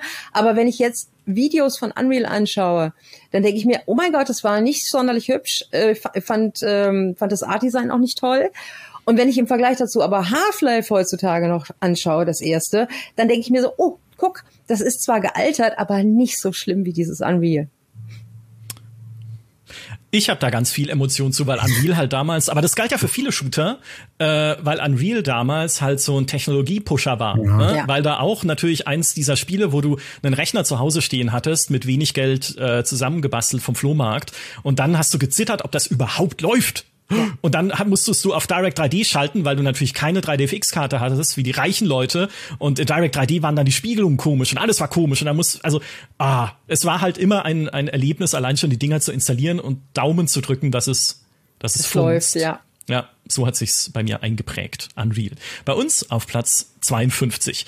Ähm, wir springen ein bisschen weiter auf den Platz, den ich zum Einstieg erwähnt habe. Platz 42, die Antwort auf alle Fragen lautet falsch. Und die Frage lautet, ist es richtig, dass Deus Ex auf diesem Platz steht? Deus Ex, Mann! Ich, ja, okay, es ist auch kein reiner Shooter. Aber wenn mich jemand fragen würde bei einer Straßenumfrage, was der beste Shooter aller Zeiten ist, dann würde ich nicht Half-Life sagen, dann würde ich sagen Deus Ex, weil, gerade weil es ja kein reiner Shooter war, sondern ein bisschen Rollenspielelemente mit drin, mit Skills und Co. Und mhm. vor allem, weil es eine geile Story erzählt hat, ne? so eine Verschwörungsgeschichte mit irgendwie ah, die Antiterrororganisation der UNO, aber Moment, was ist in deren Keller? Ne? Wir mhm. müssen es rausfinden, was machen die mit Chestic 12? Wer ist die geheimnisvolle Stimme, von der ich E-Mails bekomme und die mit mir spricht irgendwie? Ich, ich habe ich so hab dir jetzt schon deine deine Antwort kann ich dir geben, weil das äh, Schießen in Deus Ex nie Spaß gemacht hat. Ja, na ja, wenn nein, man also nein hat's ja, nicht. Ja, nein, es man schießt nicht. ja, das ist ja auch kein deswegen ja, ich, ich sag ja auch da wieder objektiv okay, aber man schießt ja da auch nicht viel, sondern man sneakt. Und man sneakt, nachdem man sich einen Schalldämpfer ans Scharfschützengewehr gemacht hat, was lustigerweise auch im Nahkampf total super ist. Und dann, dann snipert man die Leute aus drei Meter Entfernung einfach. Ja, aber genau, das war unsere, das war unsere Argumentation, dass die meisten Leute Deus Ex halt auch so spielen, äh, genau nämlich so, wie du es gerade gesagt hast. Und deswegen das Shooter-Gameplay mit der Assault Rifle rumlaufen und schießen. Ähm, also ich meine, du, glaub, mich musst du nicht überzeugen, es ist eines meiner liebsten Spiele aller Zeiten, also Top 3. Ähm, aber äh, es ist halt bei den besten Storyspielen drin, beides wegen all der Sachen, die du gesagt hast. Es ist bei den besten Spielen aller Zeiten drin. Es ist bei den besten Rollenspielen drin. Ja, ähm, ja. Und ich finde, es gehört auch in die Shooterliste rein, weil es gezeigt hat, dass Shooter eben als Hybrid auch mehr sein können als nur Ballereien. Und dafür bin ich halt auch immer dankbar, ähm, weil es auch die Tür geöffnet hat für äh, viel zu wenige äh, Shooter-Rollenspiel-Experimente, leider. Ähm, aber als reiner Shooter äh, verdient es, finde ich, nicht äh, keinen Platz in den Top Ten. Schweren Herz. Es kann nicht überall ganz oben stehen, ja. Ja, doch, doch, doch, doch, doch, gar kein Problem. Ähm, aber ja, ich, ich kann es nachvollziehen. Und ich, okay, und ich finde auch, als ich dann Platz 41 gesehen habe, dachte ich mir, hm, eigentlich, ja, eigentlich auch toll. Auch als Shooter viel besser natürlich, nämlich Titanfall 2. Einerseits, weil es einen der besten Levels aller Zeiten hat, ne, mit dem Zeitreiselevel. Mhm. Andererseits, weil es einen fantastischen Multiplayer hatte, äh, wo Petra und ich immer gesagt haben, das ist ein Beispiel dafür, dass Spiele besser sein könnten ohne ihr Hauptfeature. Nämlich der Multiplayer von Titanfall 2 ohne die Titanen. Absolut. Ey, die Titanen, ja. ja so ein Käse. Ähm, auf der anderen Seite, wenn man sie beherrscht hat, war es natürlich cool, aber äh, für mich hat es halt immer total den Flow rausgenommen, wenn ich mich reingesetzt habe. Äh, das Schöne an den Titanfall 2 Titanen war, dass man sie auf Autopilot stellen konnte. Die standen dann halt irgendwo in der Landschaft stimmt. rum und haben dann irgendwas gemacht, bis sie zerbröselt wurden und dann hast du wieder Punkte gesammelt für den neuesten Titan.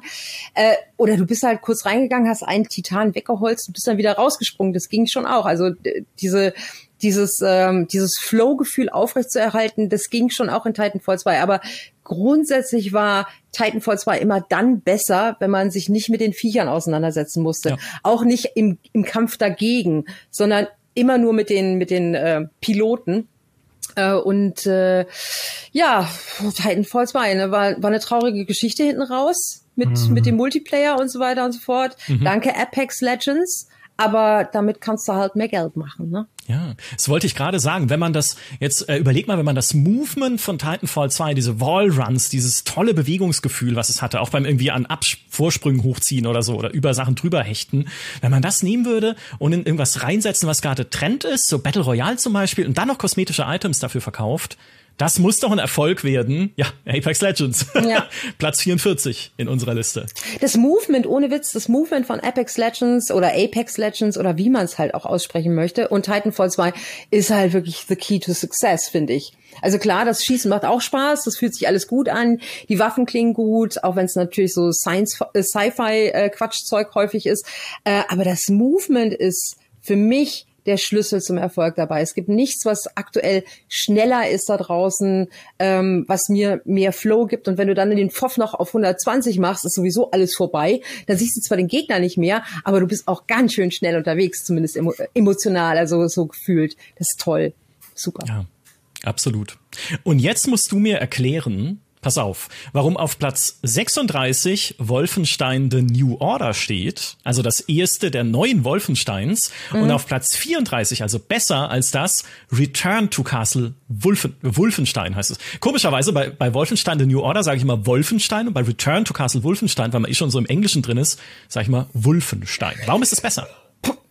Warum ist es besser, Demi? Haben wir, weil mh, bei Return to Castle, es gibt kein besser. Äh, zwischen drei, also du kannst mir doch nicht erzählen, dass du anhand von, anhand von zwei äh, Zahlen in einer Hunderterliste ein besser oder schlechter festmachst. Doch, das bedeutet alles. Das, be das bedeutet die Welt an der Stelle. Nee, es bedeutet nicht viel, aber ja. Das Was war so toll an, genau. Ja, ja das Return to Castle Wolfenstein, also äh, war ja im Grunde der große wie soll ich sagen, der Vorreiter von The New Order und von äh, The New Colossus, weil äh, BJ wurde da halt äh, etabliert als jemand, der sich mit so Quatsch-Nazis auseinandersetzen musste. Die, die Nazis, die wir vorher hatten, waren ja zwar auch Nazis und auch Quatsch-Nazis und die haben so, so Sachen gesagt wie mein Leben, ja, aber äh, es war halt von der Grafik her viel Fantasie dabei und so weiter und so fort. Und Return to Castle Wolfenstein hat diese, diese Okkultismus-Geschichte erzählt, wo es darum geht, dass äh, diverse Nazis, wie hieß der äh, der Club von denen nochmal, ich habe den Namen vergessen, aber die wollten Heinrich den Ersten ausbuddeln, weil der irgendwie ähm, mhm. magische Fähigkeiten hatte. Heinrich Lehnhardt. Ja, Heinrich, Heinrich Lehnhardt von England der Erste. Genau. und, und die wollten den ausbuddeln und äh, dann damit dem Führer sozusagen den, den Endsieg ermöglichen.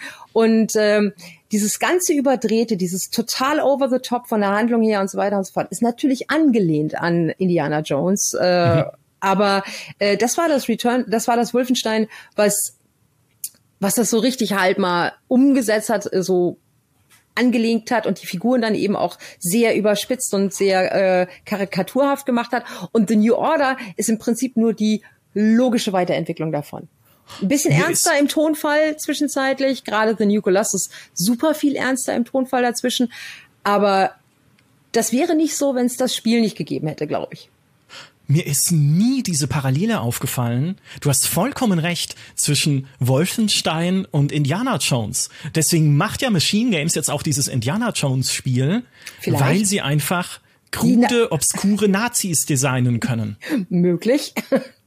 Das ist ja interessant. Ist mir nie aufgefallen. Das ist total ähm, spannend. Vielleicht noch als als äh, kleine Fußnote, dass halt, das ist wieder genau so ein Ding, wo du die Achse hast zwischen was macht heute mehr Spaß versus was war historisch wichtiger. Ähm, ja. Also genau das, was Petra auch gerade gesagt hat, dass wir uns dafür Return to Castle Wolfenstein entschieden haben, weil es halt einfach so ein wichtiger Shooter auch war, auch mit seinen offenen Leveln und also selbst in den Momenten, in denen es noch diese ernst Burg, war, so die ersten Level, die, die Burg, die du infiltriert hast, das war ein Shooter-Erlebnis, das ich damals, als ich es gespielt habe, viel zu jung dafür, äh, so noch nie erlebt habe. Und ähm, das hat einfach da eine Pionierleistung vollbracht und es spielt sich auch tatsächlich heute noch gar nicht so schlecht ähm, versus halt The New Order, das aber auch, deswegen steht es ja so weit vorne, die Pionierleistung erbracht hat, ähm, diese alten Shooter-Ideen wieder zurückzubringen, mhm. noch bevor Doom 2016 dann ähm, das halt voll reiten sollte. Ja.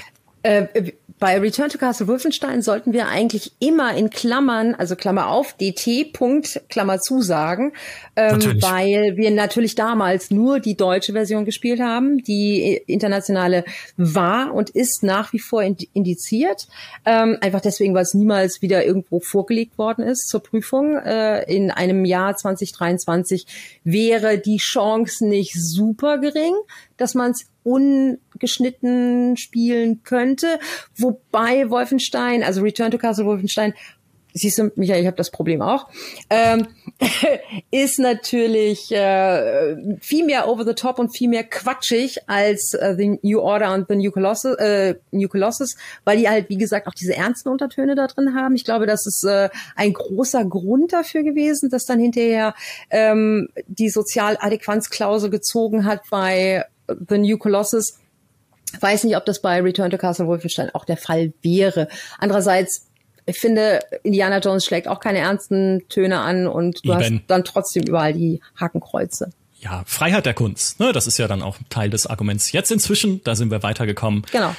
Und weitergekommen sind wir an der Stelle auch in unserer Liste. Äh, noch kurz eine Miniserie, über die ich gerne sprechen würde, ist auf Platz 31 Far Cry und auf Platz, äh, jetzt sehe ich es gar nicht mehr. Miniserie hast du gesagt. Weiter vorne.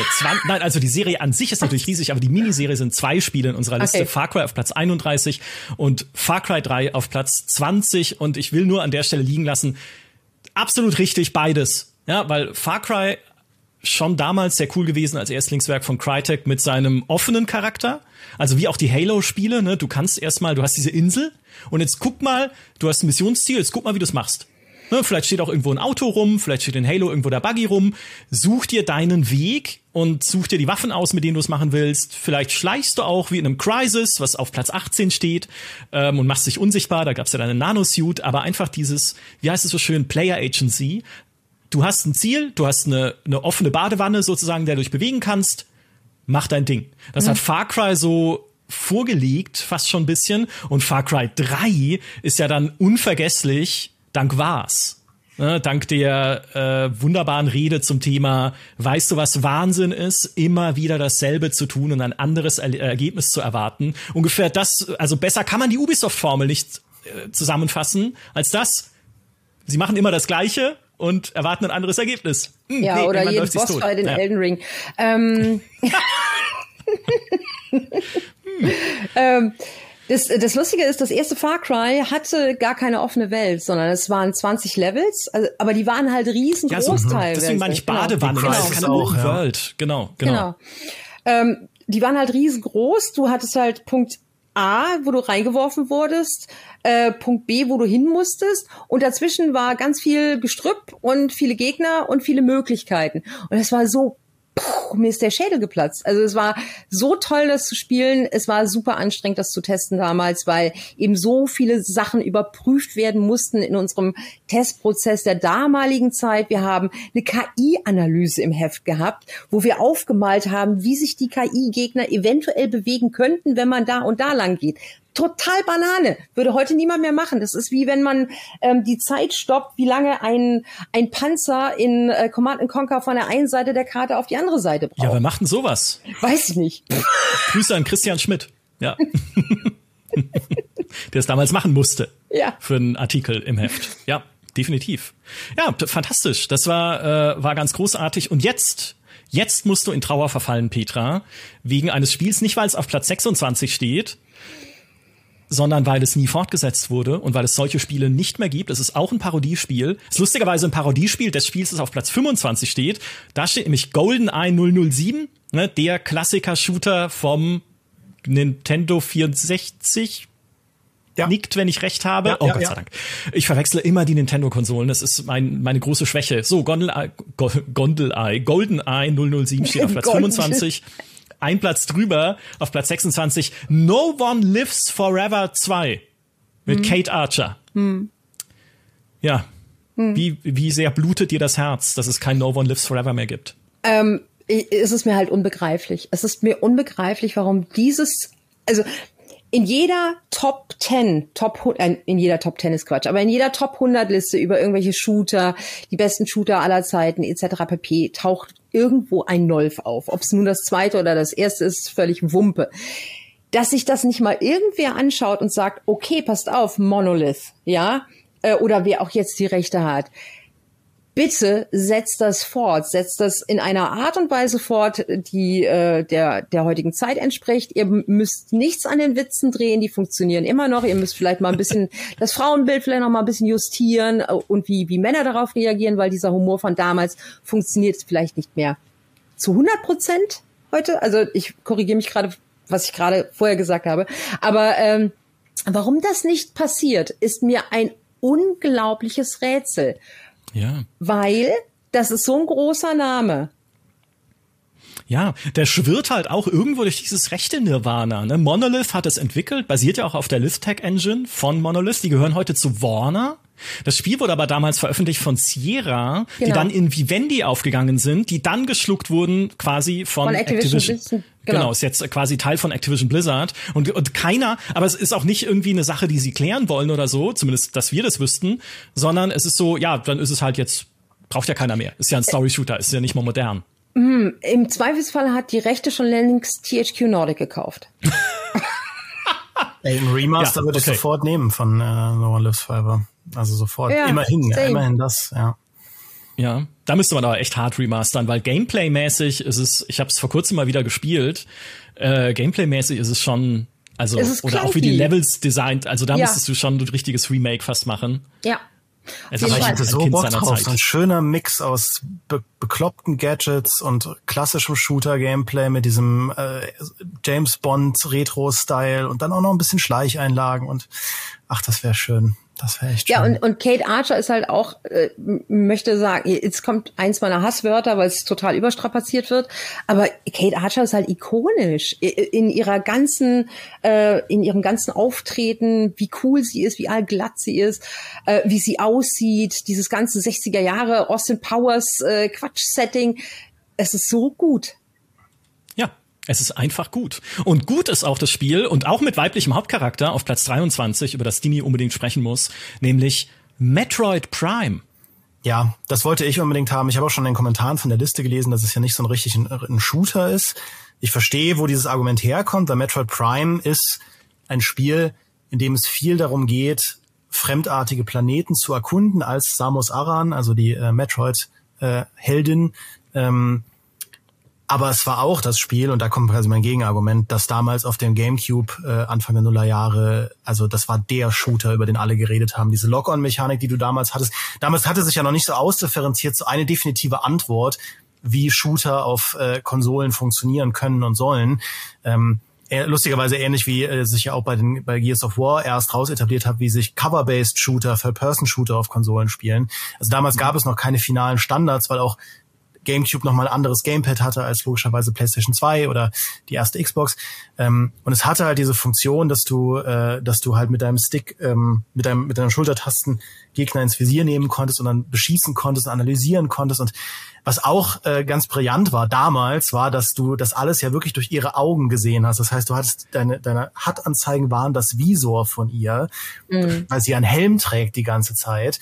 Und du hast dann auch Regen auf diesem Visor gesehen, mit auf diesem, auf diesem Visier gehabt und so. Das klingt heute überhaupt nicht mehr interessant, aber es hat damals, Metroid Prime war ein Spiel, das hatte unglaublich viel Atmosphäre.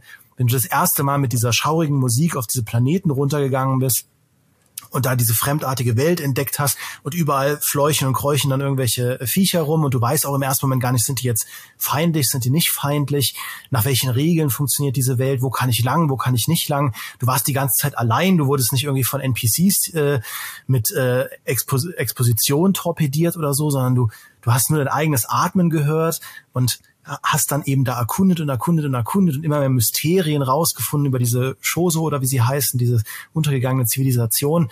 Ähm, das ist bis heute noch ein einzigartiges Spiel. Und ich finde, dieses Remaster, das sie vor, weiß gar nicht, ein paar Monaten veröffentlicht haben, ähm, zeigt auch ganz gut, dass es immer noch funktioniert, weil das spielt sich auch heute noch klasse, das Spiel. Und die Metroid Prime Trilogy, die sie ein paar Jahre später für die Wii rausgebracht haben, ist, glaube ich, eins der teuersten und meistgesuchten Wii-Spiele überhaupt, weil du alle drei Spiele hm. in einem Paket hattest. Und das gab es damals in meiner Videothek von Euro 50, als sie die geschlossen haben, zu kaufen.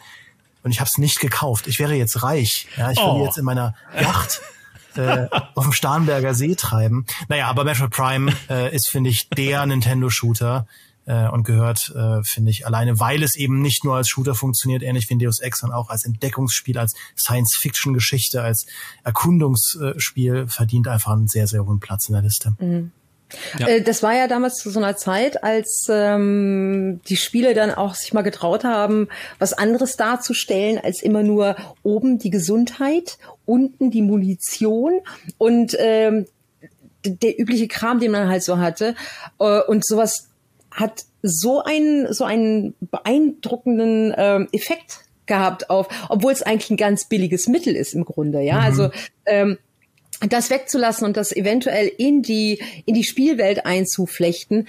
Ähm, super billiger Trick, aber wir haben es bei jedem Spiel, das das gemacht hat, über den grünen Klee gelobt und was das alles mit uns angestellt hat. Total gut. Und weil du gerade Gears of War erwähnt hast, äh, bevor jetzt alle denken, das ist ja gar nicht in der Liste, was, kein Gears of War? Nee, Gears of War 2 ist drin auf Platz 49 und Gears of War 2 ist auch zu Recht das beste Gears of War, alleine schon wegen der Szene mit Doms Frau. Alle, die es gespielt haben, wissen, was ich meine. Da saßen wir alle vom Bildschirm und haben gedacht, wie können sie, wie was, das in so einem Hurra-Draufballer-Shooter? Nope. Da, das war ein Hauch von Spec Ops The Line, was auf Platz 89 steht. Ähm, was äh, eine Versuchung, der wir widerstanden haben, ist äh, tatsächlich Fortnite und PUBG weiter nach vorne zu nehmen. Die Battle Royale Granden, äh, die es gibt, die stehen nämlich auf 40 mit PUBG und 39. Fortnite auf Platz 21 dann allerdings Call of Duty Warzone. Die, äh, die, die kann man sagen, die Vollendung des Battle Royale? Äh, nicht mehr mit Caldera, aber ähm, äh, aber ähm, das war schon, das war damals. Äh, es kam natürlich auch zur richtigen Zeit. Das muss man mal in aller Deutlichkeit sagen. Das war halt die große, große Zeit der Lockdowns, der Pandemie. Wir waren alle zu Hause und ähm, das war kostenlos.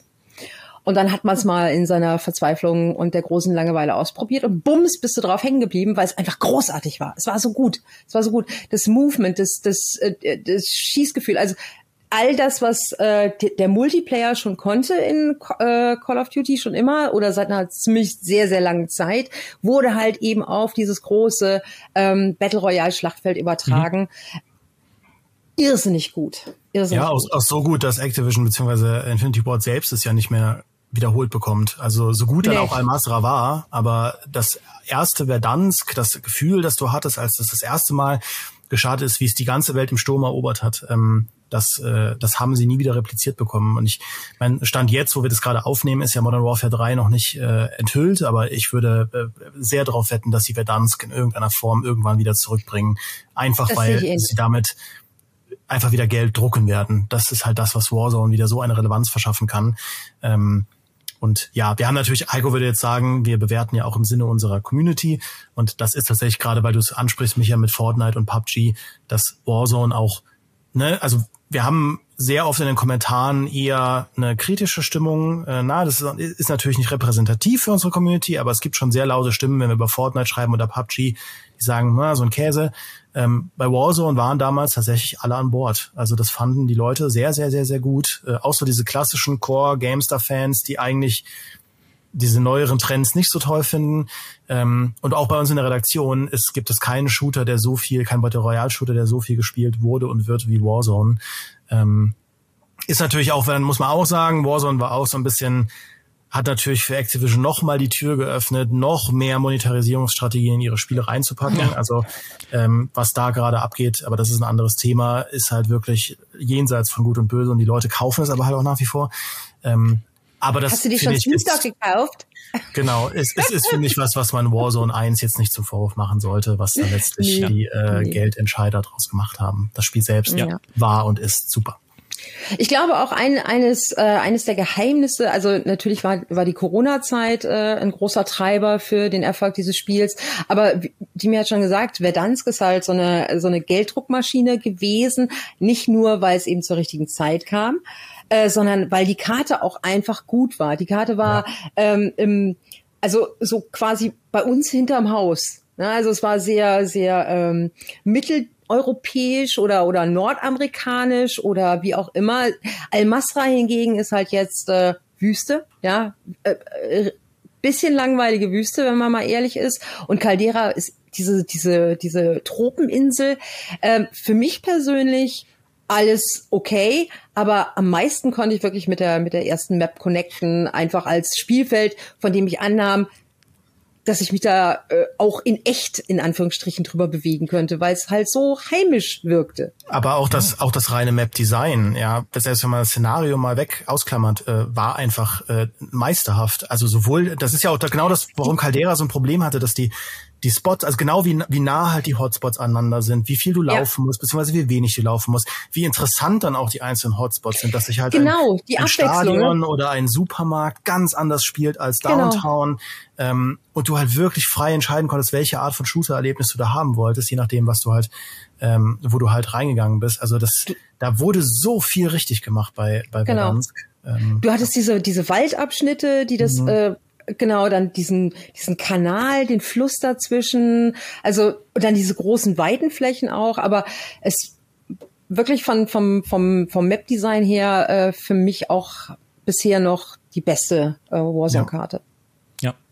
Und Verdansk, würde ich sagen, ist, ist osteuropäisch. Ne? Das ist so ein, mhm. also der, der heißt ja auch so ein bisschen, ne? klingt ja auch so. Ja. Und osteuropäisch sind auch zwei Spiele, die sehr mutige äh, Platzierungen sind, aber dann auch wieder, wie Stimi gerade gesagt hat, sehr passende Platzierungen, weil wir für die GameStar-Community diese Liste gemacht haben. Nämlich Stalker auf Platz 15 und Operation Flashpoint Kenn ich beide auf. Platz 14. Kann ja, genau. Ich glaube, Petra hat von diesen kann, Spielen ich, noch nie gehört. Ich kann zu keinem dieser Spiele was sagen. Oh. Ja, was willst ja, du hören? Sag ganz viel. Ja, äh, pack aus. Nee, ähm, äh, ich meine, Stalker auf Platz 15, da könnte man jetzt vieles sagen, auch was äh, für Deus Ex gilt. Ne? Ich meine, als Shooter an sich ist es jetzt nicht so überragend gut, was das Gameplay angeht. Aber finde das im direkten Vergleich mit Deus Ex immer noch den besseren. Also immer noch besser, ja, okay, ja. Zweifelsohne. Ähm, aber äh, wow, ich meine, gibt es ein Spiel, das, also gibt es einen Shooter, der euch spontan einfällt, der mehr so eine spezielle Atmosphäre verbreitet hat als dieses Spiel? Es hat eine sehr eigene, also es ist auf jeden Fall ein Trip in die Zone, äh, das vergisst man nicht. Also das war damals sehr, ich, sehr, sehr, sehr krass.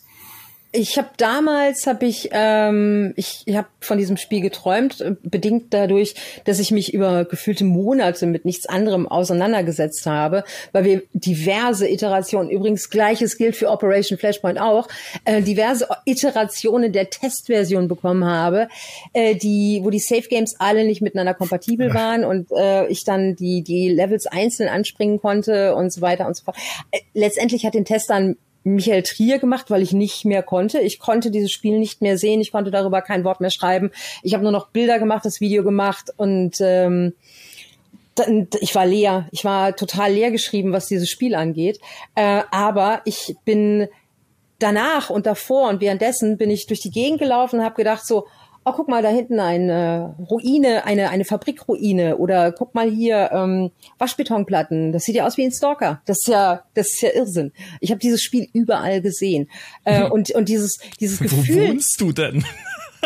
ja, egal. München, München Ost sieht da überall so aus. Ja, äh, ist auch Osteuropa in dem Sinne, ja. Ja, genau. Und, äh, und ich habe dieses Spiel tatsächlich gefühlt für eine ganz, ganz lange Zeit. Hab, hab äh, auch außerhalb des Spielerlebnisses dieses Gefühl in mir rumgetragen, das ich hatte, wenn ich dieses Spiel gespielt habe. Und das macht super selten einen Titel bei mir. Ja, kann ich 100% nachvollziehen. Auch weil es, also äh, diese Atmosphäre und dieses Eintauchen in eine Welt, ne, dich auch mit den Fraktionen da beschäftigen, dich mit den Quests auseinandersetzen, die es dir gibt. Und aber vor allem, und ich liebe ja halt einfach postapokalyptische Spiele, dieses dich alleine bewegen durch dieses durch diese feindselige Umgebung, wo du natürlich auch, weil Munition knapp ist, schon Angst haben musst, wenn irgendwo sich irgendwas auf irgendeinem Hügel bewegt. Und dann siehst du zehn Pixel auf dich zustürmen und ah, oh Gott, und fängst an zu rennen. Und dann rennst du eine Anomalie, weil du vergessen hast, die Schraube zu schmeißen. Das ist, also, aber, das ist aber nur ein kleiner Teil dieses Gefühls, was ich gespürt ja. habe. Und zwar, dass das, äh, das eigentliche war ja das große Mysterium für mich, was wartet im Reaktor auf mich? Was, was ja. ist da drin? Was, was, also, und du hast dann diese, diese Bilder von, von diesem ultra gut aussehenden, also weil real realistisch aussehenden äh, Reaktorkomplex immer vor dir gehabt, weil das ja irgendwie ab Punkt X wirklich sichtbar war, mit diesen ganzen Stromaufbauten davor. Und ich war 1986, war ich zwölf Jahre alt, als das Ding hochgegangen ist. Ich war also medial schon da und habe das alles im Fernsehen gesehen. Und das war für mich so eine Art Zeitreise auch zurück. Äh, mit den ganzen Ängsten, die man damals hatte, mit diesem ganzen komischen Beklemmungsgefühl, aber auch mit so einer Faszination vor allen Dingen gegenüber dieser Radioaktivität und wie die Entwickler das versucht haben, in diese Handlung einfließen zu lassen. Du kannst ja nicht nur dahin gehen und sagen, ah, guck mal, der Reaktor ist radioaktiv, sondern da muss ja irgendwas sein. Und sie haben das ja mit dieser Picknick im Wegesrand Geschichte verbunden, wo dann eben eine, eine, eine Auflösung am Ende kam, die bei mir überraschenderweise, weil ich gierig war und ähm, mich auch nicht immer nett verhalten habe im Spiel, ähm, nicht das schönste Ende war. Aber es war, es war ein gutes Aha. Ende für mich in dem Moment. Okay. Kann man auch heute noch gut spielen, tatsächlich, Stalker. Ja. Es gibt ja mannigfaltig Mods dafür, äh, mit denen man sich das auch auf aktuelleren Stand patchen kann. Also finde ich immer noch empfehlenswert. Und auf Platz 14, Operation Flashpoint, ist sozusagen Player Agency der Militärshooter im mhm. Singleplayer. Im Multiplayer auch, ne? Aber dieses, okay, hier hast du eine offene, eine offene Inselwelt und du hast natürlich eine Mission, ja, die wird angegriffen und du sollst sie verteidigen. Jetzt mach. Mhm. Ne? Mach mit den Mitteln, die dir zur Verfügung stehen. Und ich erinnere mich immer noch an die eine Mission, wo man aus dem Gefängnis ausbrechen muss, wo du gefangen genommen wirst in einem feindlichen Lager und dann kurz nicht beaufsichtigt und dann rennst du raus und dann sagte, okay, und jetzt mach, mach was du willst. Und ich habe dann einen Hubschrauber geklaut, der da auf dem Landefeld stand, bin mit diesem Hubschrauber abgehoben und dann hab mich über diese Insel dann irgendwie mit Flakstellungen zerstören und so halt so drüber tasten, soweit man das kann mit einem lauten großen Hubschrauber, mich zurückbewegt in meine äh, meine Heimatbasis um mich da zu retten. Und andere Leute, mit denen ich hinterher drüber geredet habe, haben gesagt, hä, was? Nee, ich habe mir da einfach einen Jeep genommen, bin weggefahren. Mhm. Da gab's einen Jeep? Ja, ja klar. Ähm, großartig. Ich, auch, ich bin auch Fraktion Jeep gewesen, natürlich. Immer. Ja. Äh, in, in die, den ganzen Durchläufen bin ich immer ja. Fraktion Jeep gewesen. Ja, ich verstehe es nicht. Fraktion Hubschrauber. Schreib's in die Kommentare, wer dazu gehört. ähm, ich, ich liebe halt dieses Gefühl, du kriegst einfach irgendwie in Halo, Halo macht das ja auch zum Teil, zumindest bei den offeneren Levels, du kriegst einfach hier eine Spielwiese vorgesetzt und jetzt guck, wie du es hinkriegst. Ne? Schleich durch die Wälder in Operation Flashpoint. Versuch dann irgendwie, leg dich bei Nacht auf den Hügel mit Nachtsichtgerät und schau, wo sind irgendwie die Scheinwerfer zu sehen von Fahrzeugen, die sich darum bewegen, um die Patrouillen zu finden und ihnen auszuweichen, die da durchs Gelände marschieren. Also Ach, so ein intensives Erlebnis auch, Operation Flashpoint. Und Micha und ich, wir haben äh, so ein geheimes Signal, ähm, das auf Basis und den Nachfolgetiteln basiert. Es lautet so: Fire. Ceasefire. Ja, ja, ja, das hat man im Helikopter gesagt, wenn man den Bordschützen sagen wollte, schießen und jetzt bitte nicht mehr schießen. Fire, Ceasefire. Ceasefire. Und das alle zwei Sekunden ja. hörst du das dann. Genau. Wunderbar. Operation Flashpoint. Ja, der äh, geistige Vorgänger von Arma, ne, der Arma-Serie, die genau. auch sehr erfolgreich geworden ist. Und damit sind wir bei der Top 10 die ich jetzt einfach nur mal vorlesen würde. Und dann könnt ihr ein Schlussplädoyer halten darüber, warum das eine Top 10 ist, wie sie in die Geschichtsbücher gehört, obwohl Half-Life 2 nicht drin ist. Das ist nämlich auf Platz 11. Es, auf Platz 10 haben wir Quake 3 Arena. Auf Platz 9 Doom. Auf Platz 8 Max Payne 2. Da ist der erste Teil schon auf Platz 13 und der zweite auf Platz 8 legt noch mal einen drauf. Auf Platz 7 Rainbow Six Siege. Auf Platz 6 Halo 2. Auf der 5 Hunt Showdown. Hand Showdown, weil sich jetzt äh, für alle, die sich gewundert haben, steht auf Platz 5. Auf der 4 ist Counter-Strike, das alte Counter-Strike. Auf Platz 3 Battlefield 3, auf Platz 2 Call of Duty 4 Modern Warfare und auf der 1, ich habe es vorhin schon gesagt, das gute alte Half-Life. Genau. Ja, da hm. ist es. Demi, warum, warum ist alles daran richtig? Ähm, A, weil es natürlich objektiv richtig ist. Also wir sind, wir haben das ja wissenschaftlich ermittelt. Ähm, nee, ich glaube tatsächlich, also jeder Platz in diesen Top Ten ist entweder ein Spiel, das eine ganz gewisse Art Shooter in unseren Augen am meisterhaftesten verkörpert.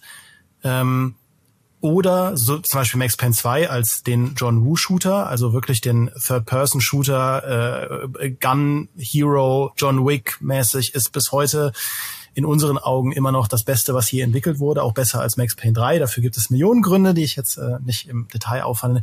Ähm, also entweder sind sie, sind sie, repräsentieren sie etwas oder Rainbow Six Siege, das einfach als Multiplayer in einer Zeit kam, als das Multiplayer-Genre Kreativität brauchte und auf eine Art und Weise einen Erfolg hingelegt hat mit zerstörbaren Umgebungen, mit irgendwie verschiedenen Schusswinkeln, den Operatoren und allem drum und dran, dem Season-Modell. Das ist bis heute wegweisend ähm, für das gesamte Multiplayer, aktuelle, moderne Multiplayer-Genre. Mhm. Ähm, oder es sind halt Spiele, die einfach so über alle Zeiten hinweg meisterhaft sind, dass wir sagen, also wenn du quasi bevor es vorbei ist, spiel dieses Spiel noch. Dazu gehört natürlich Half-Life, das aber auch super wichtig war. Also ich meine, ohne Half-Life gäbe es kein Counter-Strike, ohne Half-Life gäbe es kein Team Fortress, ohne Half-Life gäbe es kein Day of Defeat, ohne Half-Life gäbe es wahrscheinlich, oder ich meine, es, irgendwann hätte es jemand erfunden, aber Half-Life war halt der Pionier für storybasierte Shooter, für Erkundung von fremdartigen Welten, die Story äh, und so weiter und so fort. Das ist halt in so vielen Kategorien unvergesslich und vielleicht von mir als letztes äh, oder als vorletztes Halo 2 als das Spiel, das äh, auf Konsolen finde ich, ähm, also das ist immer noch so ein geiler Shooter. Es hat modernes Matchmaking auf Konsolen erfunden. Es hat äh, Halo auch, also das ist eine, eine der besten Fortsetzungen, die es jemals gab, weil es Halo 1 genommen hat und so ziemlich alles verbessert hat. Ähm, und dann als letztes Wort Hunt Showdown, äh, da waren wir tatsächlich einer Meinung, ähm, als ein Spiel, das sehr neu ist, aber in so vielen Kategorien so meisterhaft ist. Es gibt keinen reinen Multiplayer-Shooter, der in meinen Augen also so eine fantastische Story-Welt hat, so eine faszinierende, einzigartige Welt. Hand Showdown, wie ist dieser Pitch passiert? Wir wollen ein Western-Szenario machen in Louisiana mit Sümpfen und Zombies und Monstern, aber auch Multiplayer, aber es ist kein Battle Royale, sondern Extraction. Also alleine der Mut, die Art Spiel zu entwickeln und ein Team drauf zu setzen, wo man wahrscheinlich auf dem Papier sagen würde, das funktioniert doch niemals. Ähm, und dann ein Spiel zu kreieren, das so meisterhaft ist, so meisterhaftes Gunplay hat, meisterhafte Atmosphäre hat, Musik, ähm, äh, jedes Match fühlt sich einzigartig an. Ähm, und es ist ja auch was, was immer mehr Leute immer mehr feiern, auch für dich zurecht. Das war, was mhm. wir das gesagt haben. Da setzen wir auch ein Statement, dem mal die Bühne zu geben in den Top Ten und zu sagen, wir nehmen nicht nur Spiele, die wichtig waren, sondern auch Spiele, die jetzt heute rauskommen und so wegweisend gut sind, dass sich gerne alle in der Branche davon eine Scheibe abschneiden können. Punkt. Insbesondere bei Hand, ja, sehe ich absolut so. Äh, insbesondere bei Hand Showdown finde ich äh, es äh, noch erwähnenswert, dass das ein Titel ist, äh, der so bizarr anmutet. Und ich war damals die erste, die sich den angeschaut hat in Frankfurt bei einem Crytek, ähm, über das man so ein bisschen gelacht hat nach einer äh, nach der ganzen Geschichte, die mit diesen ganzen Free-to-Play-Geschichten dann eben in die in die Hose gegangen ist und mit den Aufkäufen und dieses sich verkalkulieren und man dachte so, naja, was soll denn das schon großartig werden? Und dann fahre ich dahin, spiele das ähm, in einer super frühen Version und sage damals schon, das könnte richtig, richtig geil werden. Und siehe da, es ist richtig, richtig geil geworden. Und dieses Spiel hat den Ruf von Crytek wieder gerettet. Ja. Insbesondere äh, mit diesem bizarren Setting ist das noch mal verrückter. Ja. Definitiv. Aber ich finde es auch eine Wunder, eine wundervolle Top Ten. Ich hatte Half-Life 2 verstehe ich ehrlich gesagt auch, warum es nicht drin ist, weil die Spiele, die drin sind, es so wunderbar verdrängen. Ich habe halt immer noch bei Half-Life immer im Kopf, naja, aber die Gravity Gun, Ne, das ist halt mal wieder eine coole neue Shooter-Mechanik gewesen. Äh, jetzt natürlich nicht mehr cool neu, weil Half-Life 2 auch schon seine vielen Jahre auf dem Buckel hat. Aber damals hat sich das noch mal als so eine ja, als so ein, äh, so ein Fingerzeig angefühlt, hey, es geht ja auch noch mehr in dem Genre. Ne? Man kann noch neue Ideen haben. Leider hatte Valve danach keine neuen Ideen mehr, weshalb ja Half-Life 2 aufgrund der fehlenden noch kommenden Episoden und der Fortsetzung so wie die wie so eine unvollendete Kathedrale auch mhm. ist oder sich anfühlt. Ne? Warum ist da nichts mehr gekommen, Gabe? Warum bist du so reich geworden durch Steam? Wir hätten ihn nicht so reich machen dürfen, Leute. Wir sind schuld. Hm. Aber äh, deswegen verstehe ich es auch vollkommen, dass diese Top 10 sich so herausgeschält hat. Plus Quake 3 Arena hat einfach Petra reingewählt. Das ist klar. Nee, das ist gar nicht wahr. Wir haben, wir haben das, wir haben das äh, basisdemokratisch beschlossen und es ist äh, nach wie vor auch Quake Champions kann sich äh, auf den Kopf stellen und mit den Beinen wackeln. Es ist und bleibt der beste und geilste und schnellste und äh, most responsive Arena Shooter, der da draußen ist. Das hat auch, ähm, das haben sie auch hinterher nicht wieder hingekriegt. Ich weiß nicht ja. warum, aber pff. manchmal klappt's und dann klappt's nie wieder. Das kennen wir auch beim Podcasten. Das hat geklappt finde ich, was wir hier gemacht haben. Ein wunderbarer Podcast. Zwei Fun Facts noch zum Schluss. Ne, eigentlich sind es keine Fun Facts, nur noch zwei Punkte auf meinen Notizen, die ich noch abhaken möchte, weil ich das Gefühl habe, wenn unabgehakte Punkte auf meinen Notizen stehen, sind wir nicht wirklich fertig, wie Half-Life. Das eine ist äh, nochmal der Shoutout an Max Payne, das finde ich das perfekte Amalgam war zwischen neuer Shooter-Mechanik, ne, mit der Bullet Time, mit dem Zeitlupen-Modus und Storytelling mit den Comic-Zwischensequenzen. Also das, wenn man das zur damaligen Zeit erlebt hat und auch heute noch erlebt, war ein, ein wahnsinniger Meilenstein. Bei Max Payne 1 weiß ich noch, wie ich auf einer LAN-Party saß, dort die ganze Zeit Max Payne gespielt habe und nicht etwa die LAN-Party-Spiele, die man da gespielt hat, zum Beispiel Quake 3 Arena oder so. Ähm, und dann abends in den IRC-Chat gegangen bin und mit einem US-Soldaten, der zumindest behauptet, er sei US-Soldat, keine Ahnung, wer das wirklich war, irgendwo auf der Welt drüber gequatscht, warum Max Payne so geil ist. Das war weil, was hast du denn da eingegeben? IRC Max Payne oder was? Ich habe keine Ahnung. Nein, ich war in irgendeinem Chatroom. Keine Ahnung, okay. wie man halt früher sich auf IRC rumgeklickt hat. Kann, ja, ich, hab war ja da gemacht. nicht. Nö, das hat keiner gemacht. Ähm, aber äh, das war wahnsinnig äh, faszinierend. Und das Zweite ist, Call of Duty gewinnt nach Anzahl der Listenplatzierungen. Wir haben nämlich bei äh, den Stand von 5 zu 4 gegen Battlefield, weil wir haben äh, vier Battlefields drin. Wir haben Bad Company 2, wir haben Battlefield 2, äh, Battlefield 1942 und auf Platz 3 das beste Battlefield, Battlefield 3. Und wir haben bei Call of Duty, Call of Duty 2, Modern Warfare, Black Ops, Warzone und das alte Modern Warfare. Und das steht auf Platz 2. Call of Duty 4, Modern Warfare mit seiner fantastischen Singleplayer-Kampagne. Ne, die hat ja das neue Call of Duty erfunden. Heute kann man zurückblicken und sagen, ui, da ist auch vieles passiert, was irgendwie nicht so toll war dann an COD-Kampagnen und wie die Serie monetarisiert wurde und sowas. Aber Call of Duty 4 Modern Warfare war damals ein wahnsinniges Erlebnis. Allein schon mit dieser Shock and Awe Mission, wo du einfach in dieser Stadt einrückst mit der ganzen Macht der US-Armee und dann kommt die Atombombe. Das vergisst man nicht. Und der Chernobyl-Level natürlich auch. Ja.